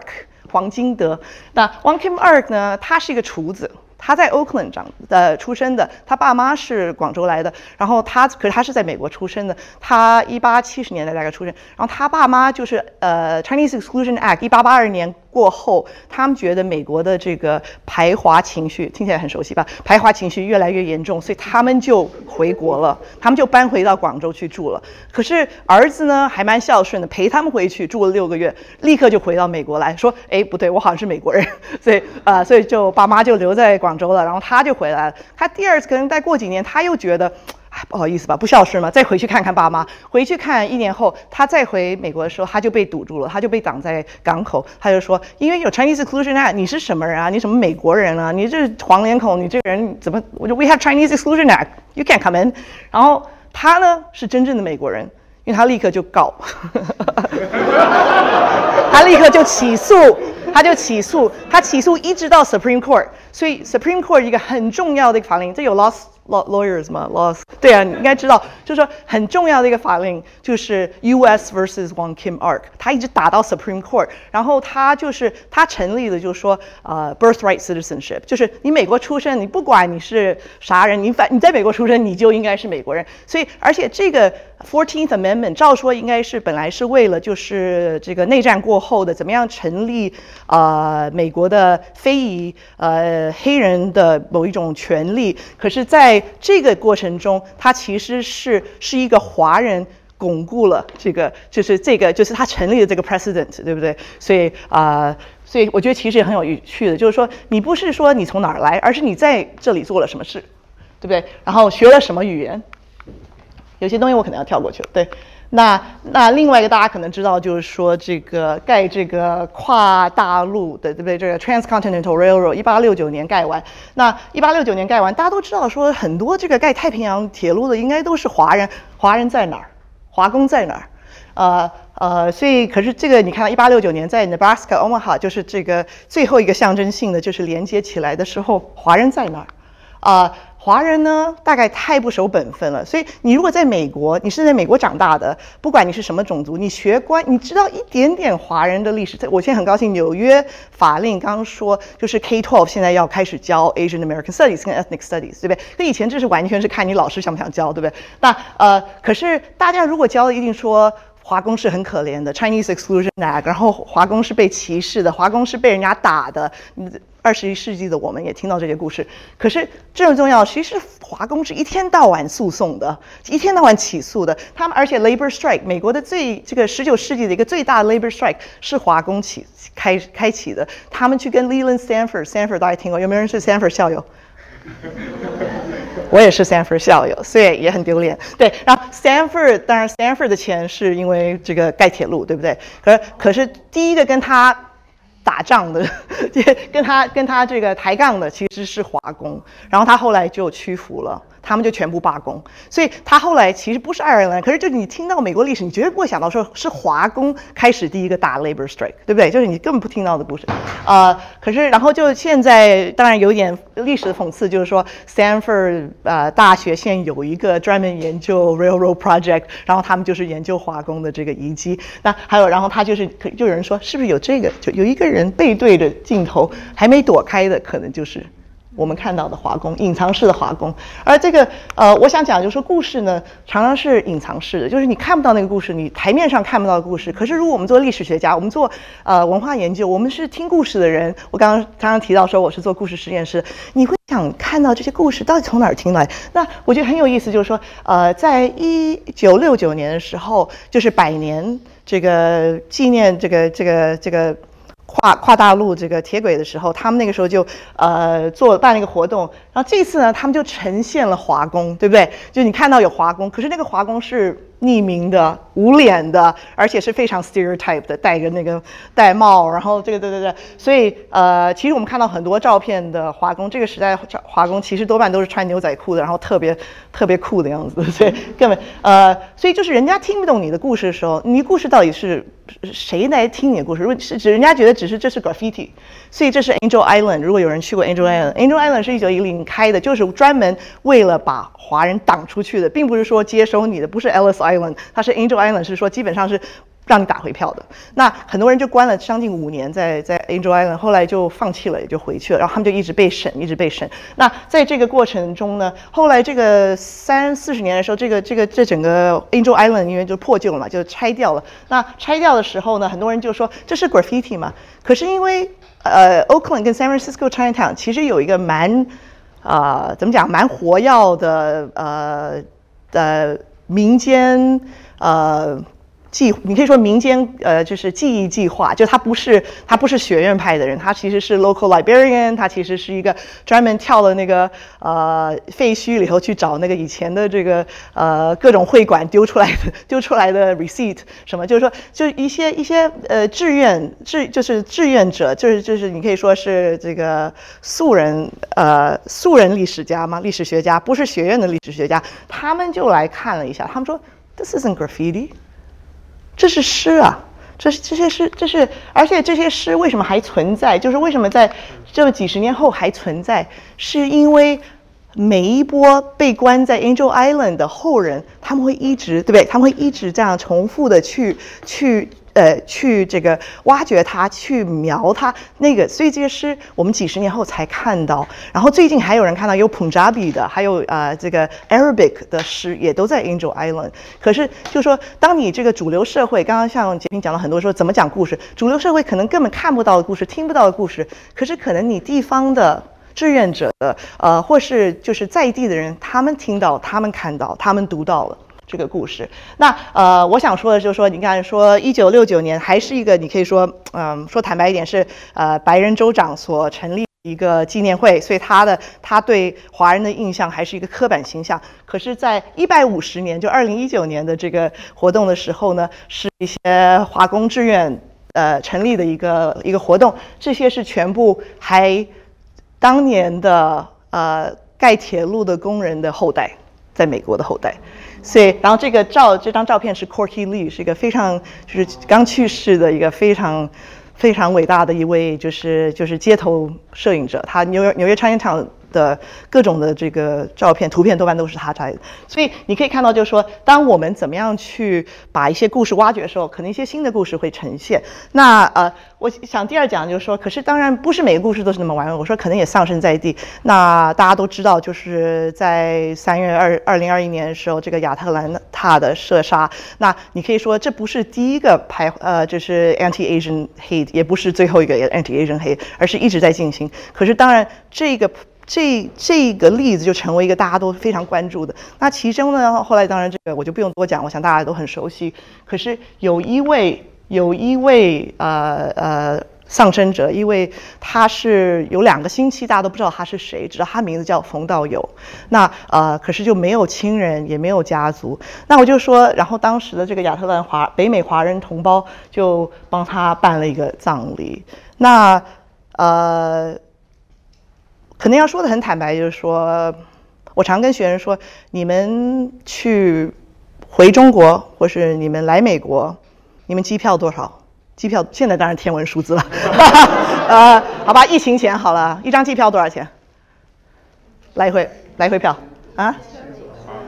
一千八百哇，还有八百，你还买到八百的？OK，对对，一千美金，两千美金，就是是一个中产阶级的人基本上可以承受的。就如果爸妈攒钱呐，什么什么。可是像这样子一个女工的话，呃，冯道友她三年小小学三年级就就就离开学校，帮她的帮她的母亲跟她的哥哥的家人，呃，就是打工，她就到处在中国打工。然后她自己后来就来到美国，像他们这样子，像故事 FM 也做了一个特别有有呃。我觉得特别动人的一个一个长呃一个 podcast，他不就讲到一个就是按摩女郎的一个故事嘛？他就说我们出我出国的话，基本上要七八万美金，对不对？因为我要要攒钱，我要付舌头，我要我要，而且而且我现在不敢回去，因为我回去就要请大家吃饭，因为全部邻居就整个村子的人都帮我。出国的，所以我现在我没有办法回去，我没有好一个三万块去呃三万人民币去请人家吃饭，我没有办法回去，所以他就他就呃，所以你可以看到的是说阶级的分数，就是留学生出来可能一两千美金，呃，而且有 visa，可是如果你是华工出来，可能你是花了七八万美金，负债累累啊，一直就是有点像是呃，就是贫穷老工做下去，所以你可以说呃，在呃。怎么讲？就是说，呃，常常想讲到一个，就是说，故事是有故事，可是每个人的故事其实是要关注到这些跟阶级，或是跟身份，或是跟呃呃，像你刚刚讲，就是 privilege 有关的事情。对，那呃。呃，我想跟你说的就是说，其实到冯道友后来两个星期后，终于找到他的亲人，然后他们当然是非常悲伤，然后非常震撼。可他们其实跟他们家的妹妹并不是那么的情联系，除了就是那个是清明节，刚好是他们射杀的那一天，刚好就是清明节前夕，他跟家人有有发过微信说，呃，我这一次回不来，可我正在攒钱，我下个月就想回来，下次再来扫墓。那呃，可他当然就就就没有他消息，后来才知道他是其实是呃遇害了。那呃，可是所以 Atlanta 的这个北美华人不 Atlanta 协会就说，那我们是不是可以帮把他的骨灰运回去？然后他哥哥说，嗯，不方便，因为他是未嫁的呃呃女儿，所以不能进祖坟，也不能回到他们的村子，所以啊，所以他还他现在人还在。他的骨灰还在 Atlanta，所以你可以说，呃，当你这个回不去的概念，又是有很多层次的不同的回不去。要讲到 gender，讲到 class，对不对？那呃，其实这一百多年的华工，他们常常是回不去的，而且回不去的更一个有趣的是，他们回不去，并不是说回不去中国，他们常常是落在香港，然后没有人知道他们的骨灰应该是谁来领啊。有些骨灰已经在那边一百多年了，可是，在那个香港的东华的医院，还是每天有人烧香。呃，就是为了，就所以我觉得就是说太可惜，就是现在我们的这个两岸三地的那种划分，其实我觉得这百年，像你刚刚说捐灾，或是像这个，呃，我我真的很感动，听到说一百多年后还有人每天在烧香，对，那嗯呃，我稍微风呃这个风头转一下，讲到我自己的台湾，那我自己台湾也是很复杂，因为我是所谓的外省人，可是我是外省二代，所以我不是自己从 中国去台湾的，而是我爷爷呃爷爷奶奶、外公外婆还有我。呃，爸妈很小的时候过去的。那呃，这首诗我想很多人都知道吧，《余光中的乡愁》。呃，因为中文你们都看得懂，我我我先读我的我的译本好。所以呃，When I was little, nostalgia was a tiny stamp. Me on this side, mother on that other side. When I grew up, nostalgia was a narrow ship's ticket. Me on this shore, my bride on the other shore. Later, oh later, nostalgia was a squat grave. Me on the outside, mother on the inside. And now, nostalgia is a shallow strait. Me on this shore, my mainland on the other shore. 那呃，而且我这个面对双语观众最紧张就是你们现在每个人都在，我知道你们现在每个人在质疑我的翻译的这个，呃，我的曲词，了解了解，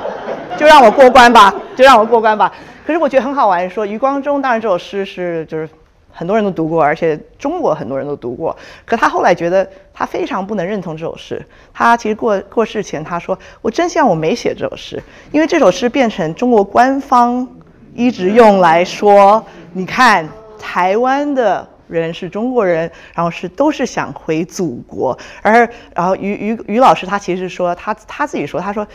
我不是讲大陆，我是讲母亲，就是我的国我的国家我的认同是母亲。”呃，我觉得我们刚刚在谈这个亚裔文学，其实亚裔文学很多就是说，你的国族认同其实是母亲，对，是母对。呃，我觉得我特别喜欢《天马行空》，你们看了吗？这个妈的多重宇宙 太好看，太好看，太好看了，太好看了。然后呃，可是妈的多重宇也是就是说，其实你的不但是你的国族，而是你的整个宇宙是你的母亲，对不对？所以呃，我觉得。在全球华人真正的一种认同，可能是一个跟家族的认同，跟自己的私人的故事的认同，而不是跟一个国族、民族，啊，甚至区域的认同。呃，可是呢，余光中也有很多人批评说，你在台湾写这样写乡愁，其实是一个中国的中华中大中华传统，对不对？而这个大中华传统是刚刚像杰平讲到香港，其实台湾也是越来越质疑，甚至于是完全完全拒绝。说白先勇的乡愁，龙应台的，呃，余光中的这些人的乡愁，到底什么乡愁？他们是台湾人吗？他们怎么那么不爱国，对不对？台湾，对，所以啊，可是当然中国同时也说。你们怎么那么不爱国？所以对，永远是夹在中间的。我也是常常这样讲。可是，呃，我想讲就是几，我只是快快的带过几个，就是台湾的一些叙事。那一个这是比较早的，一九八九年，这是个第一个可能讲台湾人的历史。台湾的历史是交接的，有日文的，有有台语的，有闽南语的，有有有有客家人。然后这个这个电影里头最精彩一部分就是，你知道侯孝贤他非常想找梁朝伟嘛？对，因为梁朝伟真的是这还年轻的梁朝伟。可是这一九八九啊，呃，梁朝伟是个。那么那么棒的演员，那他真的找对人。可是梁朝伟不会讲台语，不会讲闽南语，所以他后来怎么解决这个问题呢？哑巴。对。可是当他用用把他做成一个聋人，做成一个聋哑人，他其实。忽然带动了一个，就是台湾的故事是聋哑的，就是是讲不出来故事。然后这个故事，这个电影它唯一讲话的一句，当然就是呃，他们其实被一群呃，就是就是二八的时候，台湾人呃在搜索这些大陆人，大陆这个这个阿山人的大，然后他就说，就有人问他说，呃呃呃，你都一郎，你是哪里人，对不对？他听不见，但他很紧张，在火车上，然后呃，然后他们就换啊，那那 no。都 kono hitoga，就说他说用日本日文，他也是讲的有点破烂的日文，可就是那个台那些就是要就是暴动的人，就是要说你是哪里人，用日文讲，那他就说哇哇哇哇哇哇台湾人，对不对？我是台湾人，他当然讲的很。很口急，那呃，他们就立刻打下去了，就表示说你的方言讲的不标准，就是就其实是有嫌疑。会，所以我们常常讲的就是说，像乡愁也是一种方言，乡愁也是一种好像就是说 authenticity 的问题。可是我觉得我说我们是不是也要重新考虑，就是说 authenticity 跟方言跟这个能表达你自己故事，其实是有太多太多呃太多太多变数。那呃，我快快带过去一些。这个有没有人玩过这个游戏？玩的好辛苦哦！我有教这个游戏哦，玩的好辛苦。你玩你玩完了吗？啊，没有看 YouTube 就玩完了啊？对，我是要看 YouTube 才知道怎么玩。对，然后那个，可是这个我就说台湾为什么这几年那么流行鬼故事？对不对？呃，还有这个鬼岛，还有这个，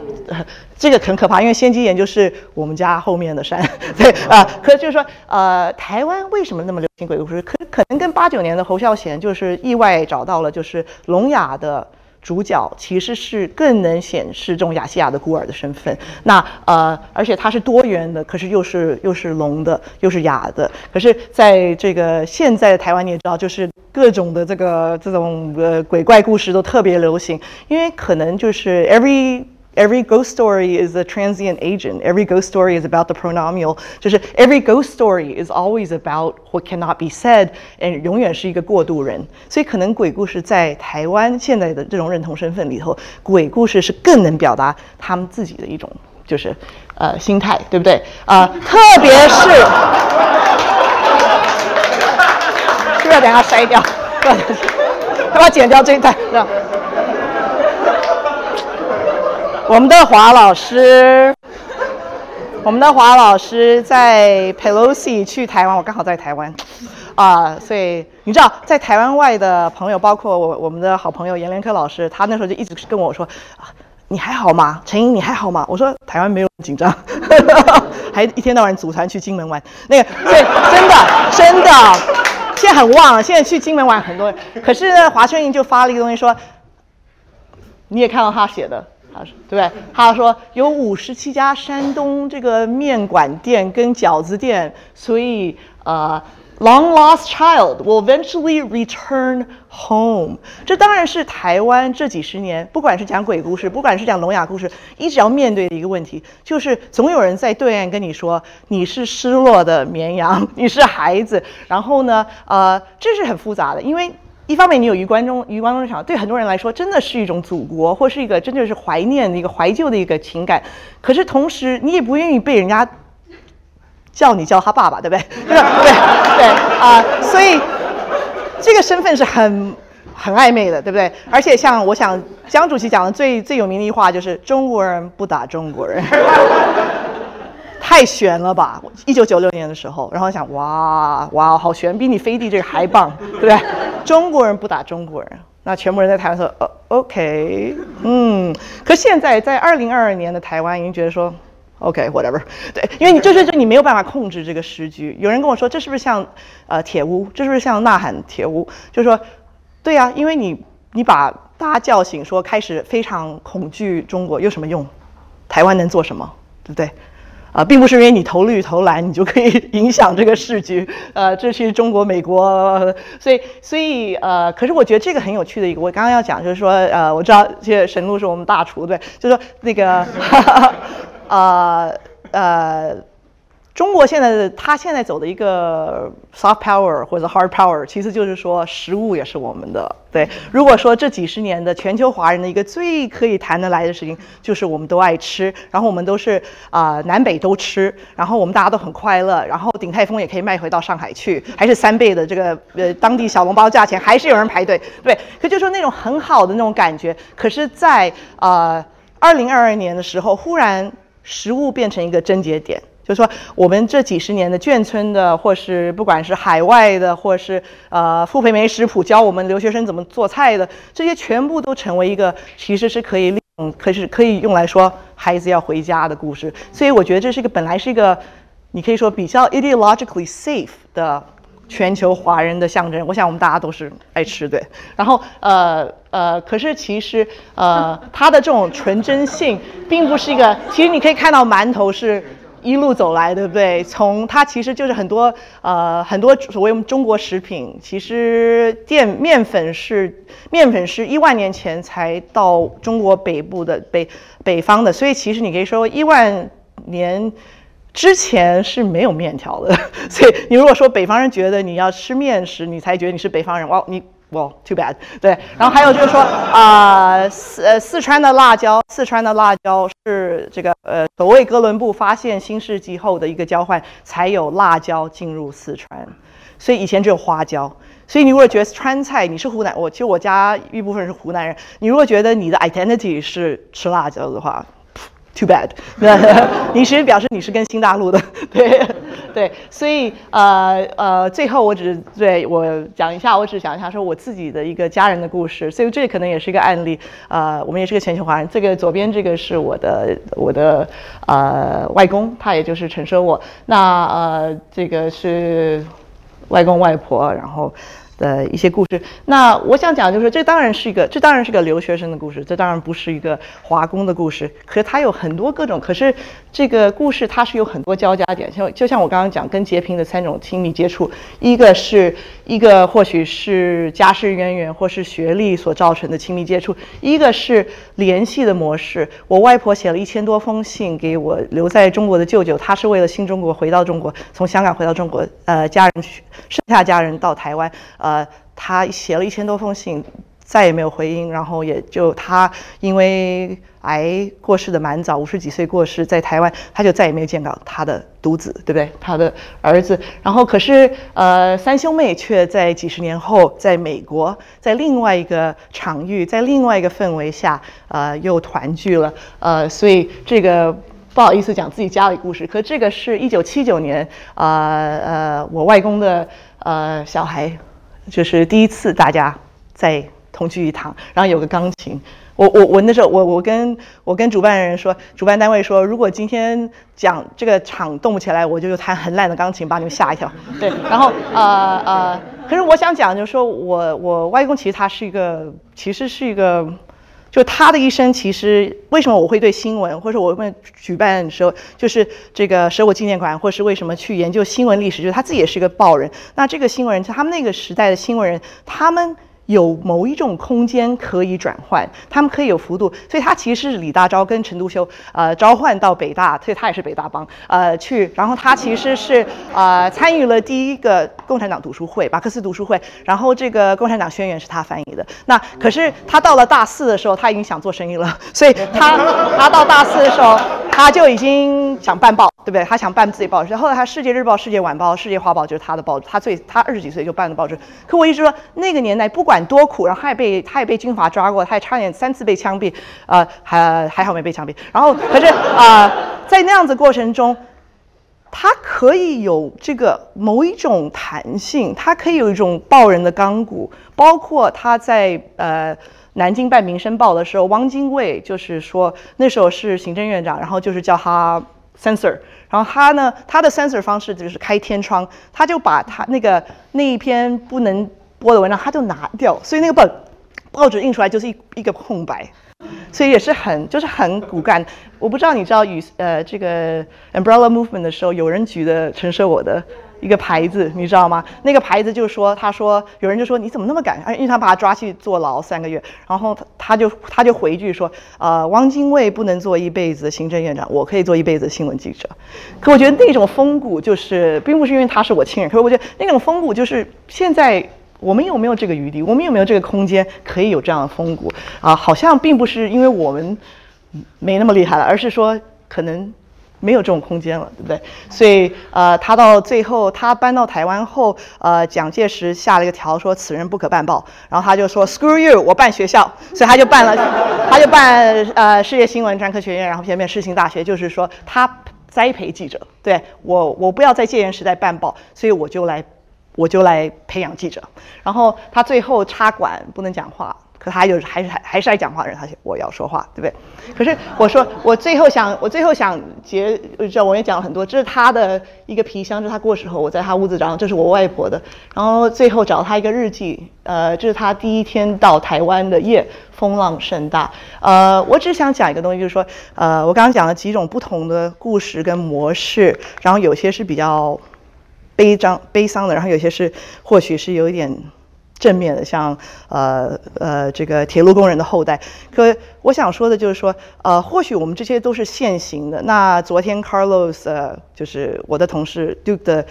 同事也是我老公，呃呃呃，Carlos 昨天在我们在呃就办了一个两场电影小电影节。啊，所以我们两个人的我们两个人常常人家说你们念同样东西，我觉得我们两个人的这个 contrast 就是我是介绍东方三峡，然后他是介绍鱿鱼之岛，对，所以啊就是说我是介绍九十年代的无厘头武侠片，他是介绍这个呃当代的，就是当然讲香港的这个呃抗争的纪录片，可是他讲到一个东西，就是他昨天。介绍的时候，他讲到 queer temporality，就是酷儿时光。他说，呃，呃，优一早让他看到，就是说酷儿时光也是一种，就是 Lee Edelman 还有很多这些呃理论家讲到，就是说是一种抗拒现行。的故事，抗拒啊，时间已经变成历史，抗拒资本主义一定要我们走的一条路，抗拒 liberalism 我们一定要走的路，而是说我们可不可以作为酷儿？我们不是为了呃，所以可是我觉得这几年国内的那种像躺平啊、run 啊啊，台湾的小确幸啊，其实就是一种，也是一种抗拒。或许就是 Melville 的那个 Bartleby 他讲的就是他说 I prefer not。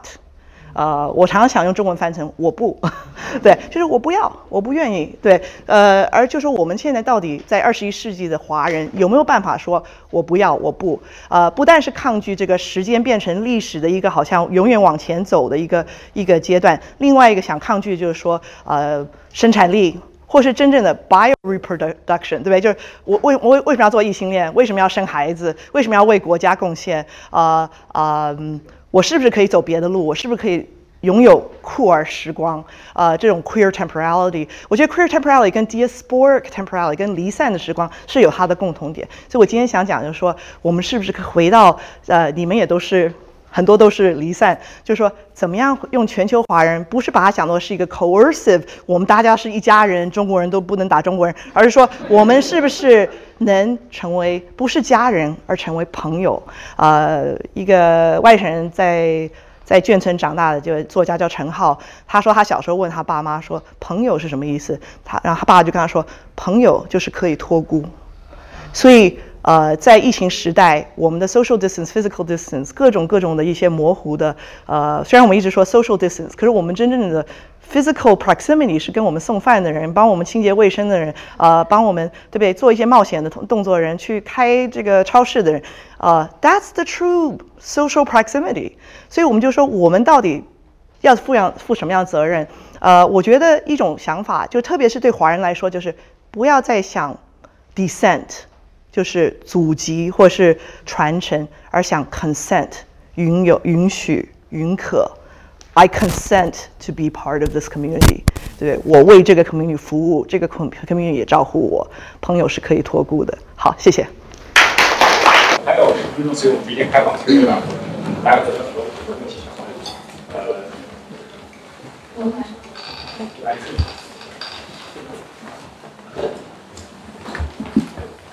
谢谢演讲。我有一个问题给张杰平老师，还有个问题给周成英老师。呃，我先讲一下，就是我今天发了第一篇在 Matters 上的文章，然后，然后我也鼓励在场的所有人去上面发，因为体验非常的好。哦，谢谢。Matters Stop News。谢谢。然后确定这个不是我自带的图，是吗？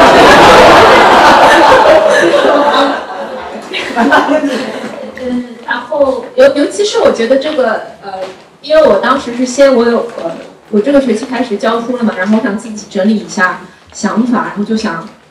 发一个教书教学札记上去。然后呃，我觉得 Matter 在这一个 moment 是非常的呃宝贵的，因为我有一些别的那些会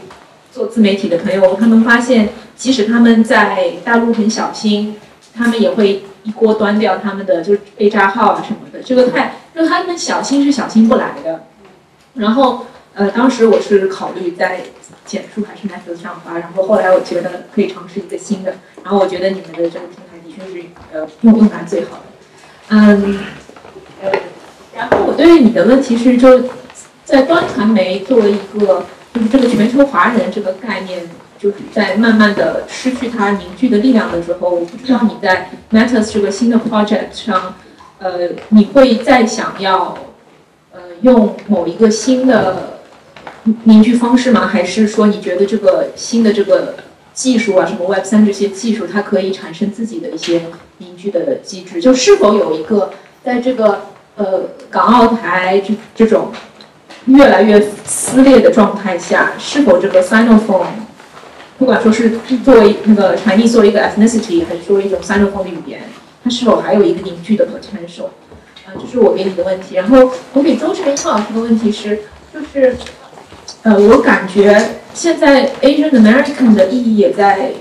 不断的扩大。然后，呃，我也不知道，呃，尤其是您这么了解美国 Asian American 的历史和它这个 discourse 的形成。就是我不知道现在有一些新的，其实不 fall exactly into the Asian American category 的，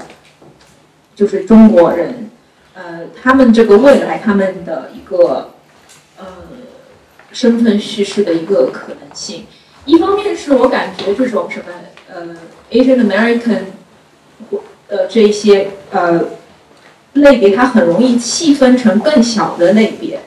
啊什么 AAPI，什么 Pacific Islander，然后，然后比如说你说呃某某是 South Asian，你你很容易得到一个回复是比较生气的，说哦 I'm not South Asian，I am，然后是一个更小的分支，但是其实你可能对于 Asia 的所有的地方没有如此的 knowledgeable 去知道它所有的一个分支，然后你都不知道原来，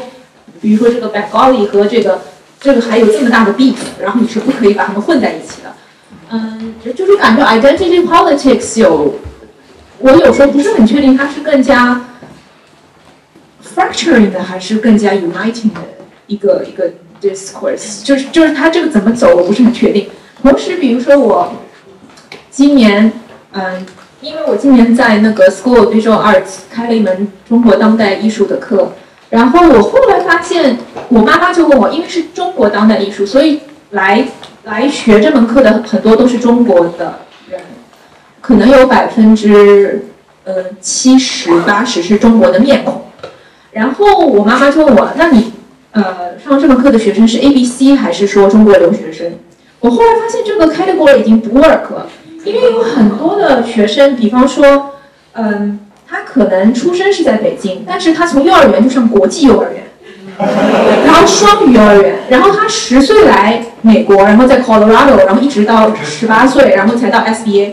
然后他的英文你是完全听不出来，是就是就是完全英国和美国的口音，然后就是口音，你觉得我是什么？听我口音，你觉得我是美国人还是台湾人？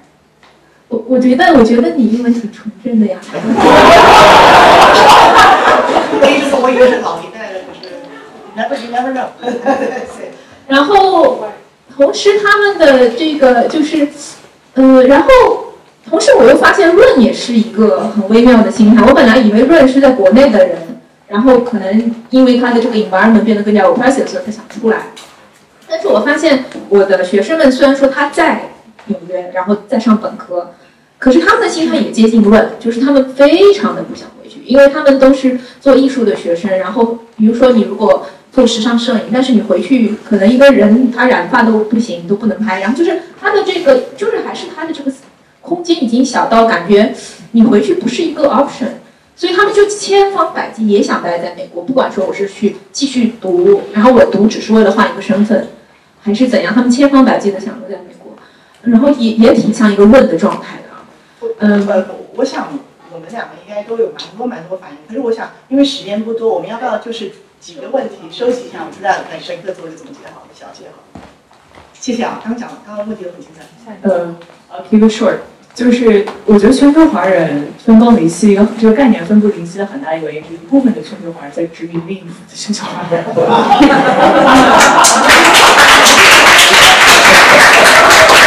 部分的。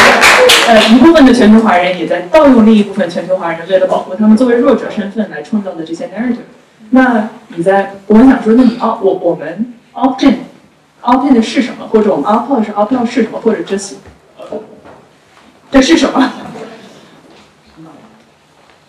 好，然后是轮到我刚刚后面这位工作人员把发问给我。我前面两位朋友提的问题都是啊、我非常也非常感兴趣的概念性的问题。那我就提一个比较实践性的问题啊、习近平有一句话说讲好中国故事。啊，是我好之前也做过一个非常精彩的对这个东西的分析，但是我觉得这个其实有一定的可取之处的地方是，怎么样在美国能讲好一个好的关于中国这个概念的故事。在现在的美国的媒体当中，对于中国的认知是一块铁板，是一个没有啊、没有任何变化，是一个你只要是中国人，你就一定是 fall into that specific category 的这么一个状态。那么在美国写作啊，不论是说学术写作，还是说这个面对公众的写作，怎么样的故事才算是好的一个关于中国，或者说关于华人，或者关于 whatever 啊 concept one use 的一个故事？问题都好。我是之前有在 Matters 上有创作过内容，然后我是呃端传媒的深度用户。然后正好呃本来本来不认识周老师的，但是我看了一下我推特上有 follow，就是因为你直接的老师，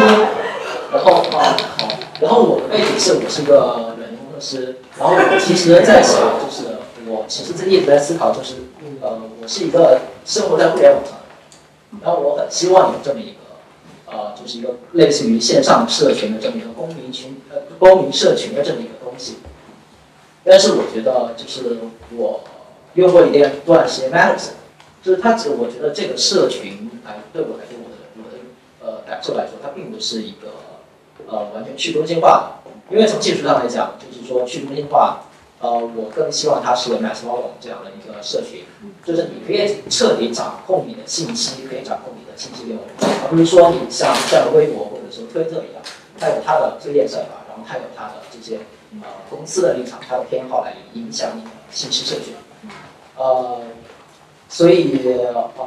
然后我觉得 Matters，我觉得它的现在的这个创作的激励激励机制也有一定的疑问，就是我想，呃，希望之后可以再听一下张老师的做法。然后我想问一下张老师，就您刚刚说您在零九年的时候看中国大陆，觉得它是一个呃过程，这个过程就是就是因为它的存在是可持续性的吗？或者说，就比如说现在再看中国，它还是个过程？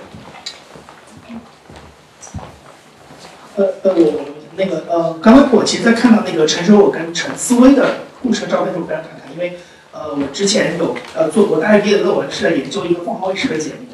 环问答时的第一期就是陈思维，所以我知道陈守我的故事特别好。我讲了这个背景呢，我想说的一件事情是，全球华人这个概念，其实在过去二十年，很多人都提，包括亚洲的凤凰卫视这些，很多人都在提这个事情。但是我们想知道的是，从两位的角度来看，在现在这个时间点，二零二二年，全球华人这个词还有没有？这个话语权这个事情，如果有的话，他的话语权掌握在谁的手？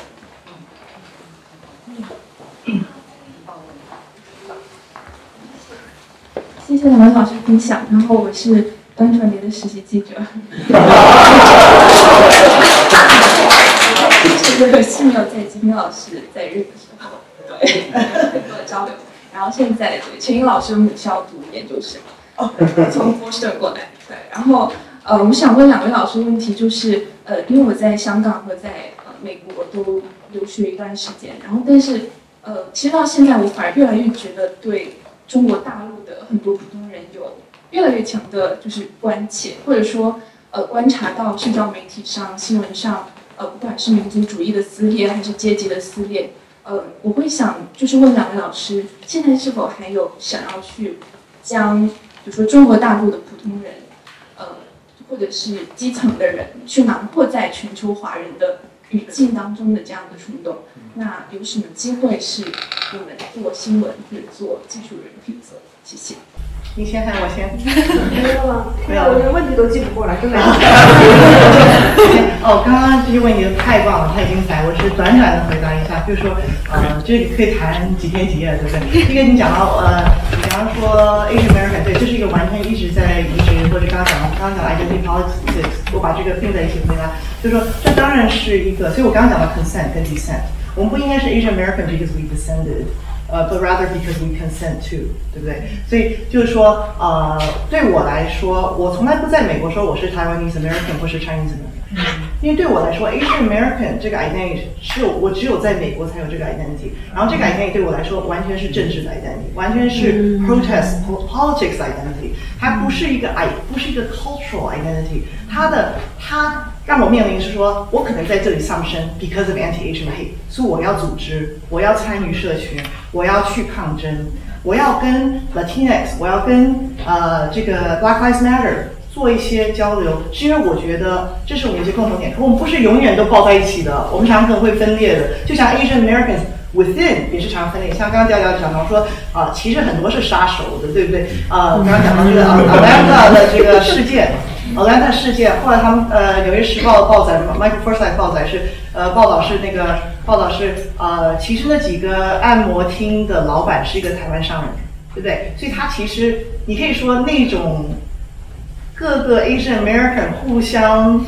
这个你可以说 exploit 的这个过程，我们是需要探讨。那我刚刚讲的这些不同的故事，就希望可以点到这个东西啊、我真的觉得 identity 是没什么好玩的。我觉得在台湾不不不也不好，也不也不对，我是台湾的外省人，对不对？啊、我被骂过叫大陆妹，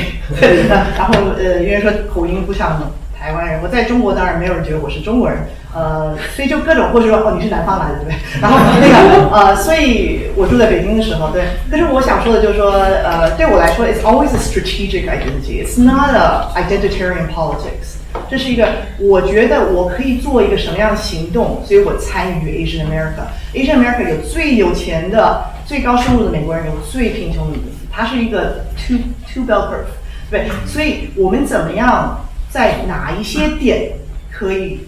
团结，可是别的时候就要分开，说你不要 exploit 我，对不对？所以我觉得这是一个，这个是讲到 Asian America 非常重要。我刚我刚您说全球华人的这个话语权。没有吧？我觉得现在已经，其实我是蛮悲观。我觉得杰林跟我都蛮悲观。我觉得因为全球华人，香港人、台湾人也不认同，因为就是说，呃，李安在金马奖说到华人，然后就被，然后金马奖就被中国禁了。完全不能说什么华人，谁要是华人，我是台湾人，对不对？所以你可以看到，就是说，到底我们曾经有一个 failed utopia，曾经有，曾经一时，就像那个 Clubhouse 百花齐放，曾经一时有一个 moment。我们大家认同，我们大家互相聆听。可是呃，可是那个可能消失了。呃呃，其实全球华人一个概念，尝试六四过后，对不对？对对，就是很多很多呃，像杜伟明啊，像很多很多呃海外华人学者都说，我们能不能认同中华，认同文化中国，可是不认同中共。其实这个是它的一个历史。可当中共线本身成为一个强强大的话，它的话语权是最强的。说实在。嗯，所以呃，在这样的过程中啊、我们要怎么样还能找到一些？我觉得跟杰平、呃、很认同一点，就是微小的故事、微小的友谊啊、百花齐放的六天，忽然认识一个新的朋友，可以做一点事情，可以在台湾做点事情，可以在中国，可以在纽约做一点事情。That's what I want。谢谢你。哎，这可以听见哈。嗯，非常感谢周天林老师，因为他刚刚讲到那个，他刚刚演讲的，我其实很庆幸，我前面我真的很后悔，我前面讲太长了，我应该让周成林老师多讲一些。就他最后讲到那个朋友是呃可以托孤这件事情，我真的是忍不住就要开始哭了，对，非常我觉得非常感人。就是我觉得那个感人的点在于，你看到大他使用的是朋友，朋友这个身份就是真的是萍水相逢。对吧？就是你不用有什么家族、宗族的故事，你也不用非要 belong to 某一个领领土，然后你你真的可以萍水相逢，然后有些陌生人之间的萍水相逢带来的信任，就是可以让他托孤的。我觉得这是一个，我觉得，所以我我我自己也在想，全球华人作为一个身，就是身份这件事情，是我们在面对他者的时候被建构出来的东西，对吧？身份，你如果不是在面对他者，你需要身份干嘛？就是好像我需要 ID，到底是要干什么？除除了国家要统治你，以及你要跟别人解释你是谁之外，就这两个可能性嘛，对吧？不然你需要身份干什么？所以全球华人这个身份当然是我们建构出来的，我们可能是在共同面对某一种。整体的中国的力量进入跟世界交汇的时候，或者是我们想要跟沟彼彼此沟通的时候，这是一个被建构出来的概念。嗯，真实的状况是，当时全球华人这个概念，可能我们是以世界为他者，以广义的世中国以外的世界为他者。那现在它不成立也很自然，因为你会看到中港台直接以彼此作为他者 开始了斗争。这件事情就是我们怎么可能在我们以彼此作为最强大的，甚至是有敌意的那个他者的时候，我还共用同一个身份的概念就很难了嘛？所以，但是从这个意义上讲，它本来的出现也不是那么自然的，所以它的消失好像也就还行。但真正要面对的问题就是，还是我们。怎么不被这个，不管是被建构出来的身份，还是现在消失的身份所绑架，而进行人跟人之间真实的互动？我觉得这件事情非常的，嗯，此时此刻，对，就要此时此刻。嗯，就是就是刚才有两个朋友问到我关于 Matters 的问题，就比如说 Matters 对我来说，我已完全放弃了他还要叫什么全球华人这样的事情，因为首先它不是一个媒体，就是媒体可能它有一个呃。品牌的声音吧，就它有一个，它它需要有一个 agenda，然后来吸引跟这个 agenda 相似的人。但对我来说 mate 是一个是一个平台，就是一个是一个机制，它希望能够让，就是很多很多的小国寡民能够在各自的社群里边生活。那这也是为，嗯，我觉得去中心化是一个非常好的问题，就是但今天肯定没有时间好好回答。但我对我来说，就像中国是一个过程一样。中心化或者去中心化是一个光谱，就是它，嗯，我我我也不是真的这么觉得，呃，极端的中心化或者是极端的去中心化一定哪个比较好。然后，但是我们在这个光谱中间怎么决定自己的位置，是蛮根据当时当刻当一群人的互动来决定的。那所以对我们来说，就是公司来说有很多考量。我觉得刚刚一开始另外一个问题问到，什么叫中国是一个过程？呃，中国是一个过程并不是指说这个过程的结局怎么样，而是就是中国大陆的历史是一个漫长的动态演变的历史的一部分。我们都是活在历史中间的一条，就是很短的，而且这个历史的美妙之处就在于它其实是一个连续的光谱。然后，就像中国这个概念其实很短。一百多年而已，就中中华民族这个概念，就是中中国作为一个现代国家的这个概念，其实是被呃创建出来的。在这之前没有中国，只有天下，对吧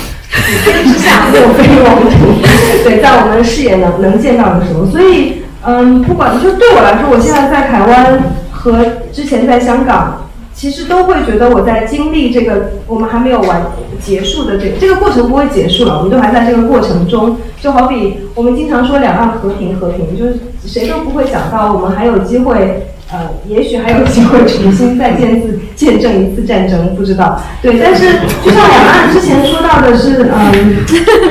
呃，大家都觉得两岸是和平的，我觉得是到最近一两年，台湾的舆论才开始把之前的那个停战。改名字叫停火，就是原来我们只是在一个长达七十年的停火，然后这个战争好像没有结束，虽然它会以什么方式再再次发生不知道，但是好像没有结束。那我觉得这也就是我们就刚才说到的，我我觉得我很很喜欢周老师的这个呃演讲，就是。嗯，历史学家就是这一点会给我们很强大的心理的韧性，因为你总会在自己最茫然无助、沉浸在自己故事里的时候，突然发现自己的故事只是这个历史长河里的若干个故事之一，然后你跟其他人的故事其实没有什么很大的不同，然后你们共同经历这个时代的沉浮浮沉沉，然后所以我觉得在自己的角度跟立场。去重新讲出自己的故事，就是像 Me Too 一样，对吧？这是非常非常重要的一件事情。这可能对我来说是今天我去重新想象这个社群，就包含中国基层的，就是这没有谁要被 exclude 出去。但是当然，有些人的故事可能是需要其他人帮助他去表达的。但我觉得就是站在自己小小的地方，做一个自己故事的建设者，这件事情其实就就是连接的起点。我也先结束在这里，谢谢大家。